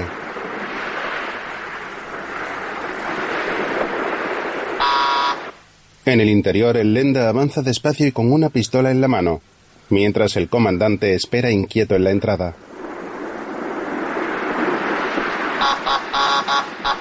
Paco se acerca a la puerta y la abre. Padre e hijo se miran inmóviles. Vengo a buscarte, Paco. Evaristo accede a la casa. ¿No me has oído? Sí, papá. Te he oído. ¿Estás solo? No. Pues que salgan todos los que están contigo. Nadie te ha dado permiso para entrar, papá. ¿Eh? Aquí nadie te ha dado permiso. La Guardia Civil no necesita permiso para entrar en guaridas de delincuentes. Paco saca su arma. Pues ten cuidado, papá. Porque son delincuentes armados los que hay en esta guarida. Ambos se miran fijamente. ¿Qué pasa? ¿Te extraña verme con un arma? Pues no sé por qué. Si es lo que te he visto manejar a ti desde que era pequeño. ¿No ves? Tengo una pistola. Al fin y al cabo, lo que tú querías. Ya estoy igual que tú. Armado. Y sin tener que ponerme en la cabeza ese ridículo tricornio. Muy bien. Ya que tienes un arma, úsala. Venga. Ten huevos por una vez en tu vida. Pégame un tiro. Paco tiene gesto serio, mientras el Lenda y Betty continúan escondidos.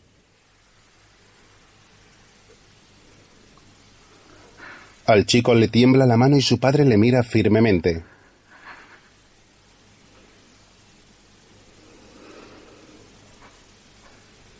El joven no mueve el dedo del gatillo y comienza a sudar mientras sigue apuntando a su padre.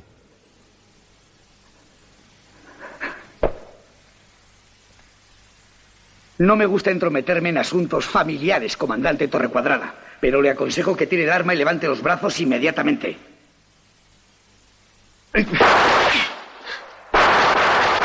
El Lenda hiere al comandante, el cual cae al suelo con gesto de dolor. Paco le observa estupefacto.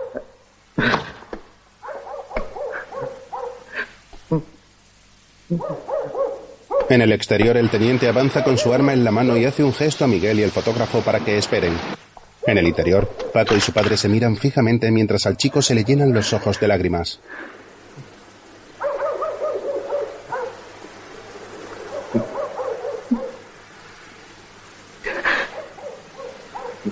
El comandante fallece y su cabeza cae al suelo.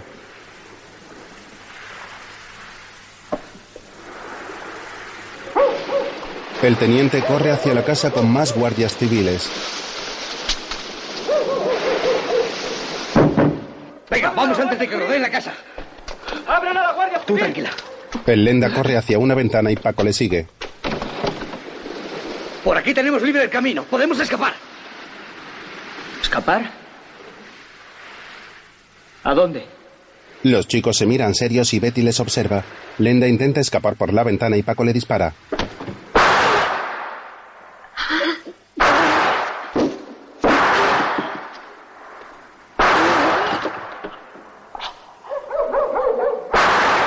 Paco baja su arma mientras Betty, asustada, comienza a llorar. El lenda cae al suelo con varias heridas ensangrentadas.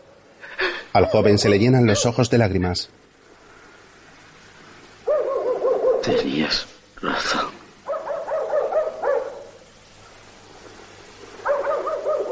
Eres un cobarde. El lenda está agonizando en el suelo y Paco le mira fijamente.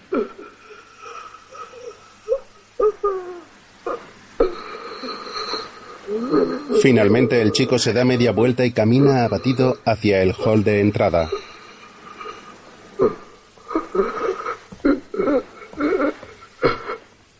Después el teniente y el resto de los agentes se disponen en la puerta de la vivienda. Creo que ha llegado el momento de entrar. El jefe le hace una señal al periodista y coge una metralleta.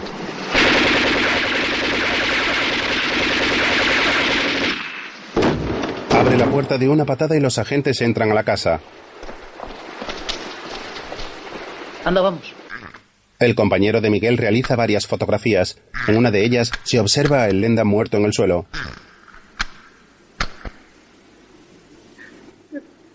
Luego Paco está en el suelo con el cuerpo de su padre sobre sus piernas y le acaricia la cara llorando desconsolado.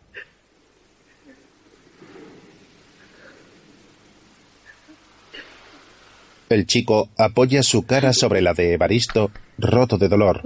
Los agentes y los periodistas observan la escena a su alrededor. Miguel le hace una señal a su compañero para que fotografíe a Paco y a su padre.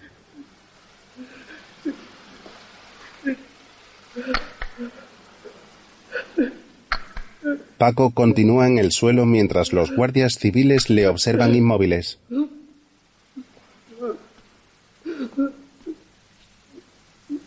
El periodista está de pie junto al teniente y saca un paquete de tabaco de su bolsillo. ¿Un cigarrito? Nunca fumo cuando estoy de servicio. Miguel sonríe y se enciende un cigarro mientras su compañero continúa fotografiando a Paco y Evaristo. La prensa se ocupó del asunto durante algún tiempo. Luego, poco a poco, se fueron olvidando. Me volvieron a meter en la cárcel. Allí pasé cerca de ocho meses. El juicio estuvo lleno de tensión, pero tampoco duró demasiado. Luego, el año de Mili. Fue como un reencuentro con el ambiente militar de mi infancia. Al fin y al cabo, uno siempre acaba recurriendo a la familia. Y esa era mi familia. Se suceden imágenes de Paco haciendo la mili y jurando bandera. De nuevo en el presente, el joven está serio y tiene la mirada perdida. Está sentado en un sofá y observa fijamente una balanza. Se levanta y se acerca hasta una cuna donde hay un bebé de menos de un año. ¿Qué pasa? ¿Eh? Betty, exame al niño, joder, a ver si lo cambias. La joven llega al salón. Es cierto, voy a cambiarle el dodotis. Betty coge un pañal y al bebé. Venga. Tumba al niño sobre la cuna. ¿Sabes una cosa? Esta tarde me da por recordar. ¿Recordar? ¿Para qué? ¿Para amargarse más la vida? No, para tratar de entenderla. ¿Esperas a alguien? Sí, será José Javi. Paco, con un aspecto mejorado, se acerca a la puerta de la casa. Hola, adelante. Entran dos chicos. ¿Todo bien? Cojonudo. ¿Habéis vendido todo? Todo. Aquí tienes las pelas. El joven moreno le da un fajo de billetes. Paco lo coge y abre una caja metálica. Bueno. Van tres gramos. De abute. No es un potro muy bueno que digamos. Así que no lo cortéis más, ¿eh? Que va, que va, nosotros no lo tocamos. Pues a ver si es verdad. Los clientes saben que trabajáis para mí. Tranqui. Y luego soy yo el que tiene que cargar con los mogollones. Que sí, tranqui, tranqui. ¿Queréis una cervecita o algo? Déjalo, que llevamos mucha prisa. Es que hemos quedado dentro de media hora con un cliente en la estación. Pues muy bien. Hay que ser puntuales. Y no lo olvidéis, ¿eh? Dentro de tres días tenéis que traerme el caballo que sobre o las telas. Ya sabes que nunca sobra. ¡Hala! Hasta pronto. Nos vemos. Los dos chicos salen de la casa acompañados de Paco, el cual cierra la puerta.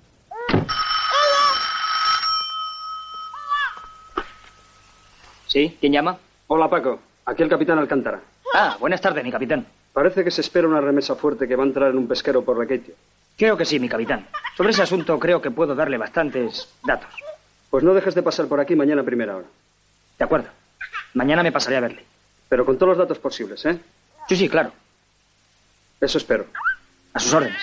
Paco cuelga el teléfono y se acerca a Betty y al niño, al cual acaricia tiernamente. Me he dejado el pollo en el horno. Se va a chicharrar. La joven se marcha del salón. Venga, chiquitín. Que papá te va a dormir. Paco coge al bebé y le da un beso en la mejilla.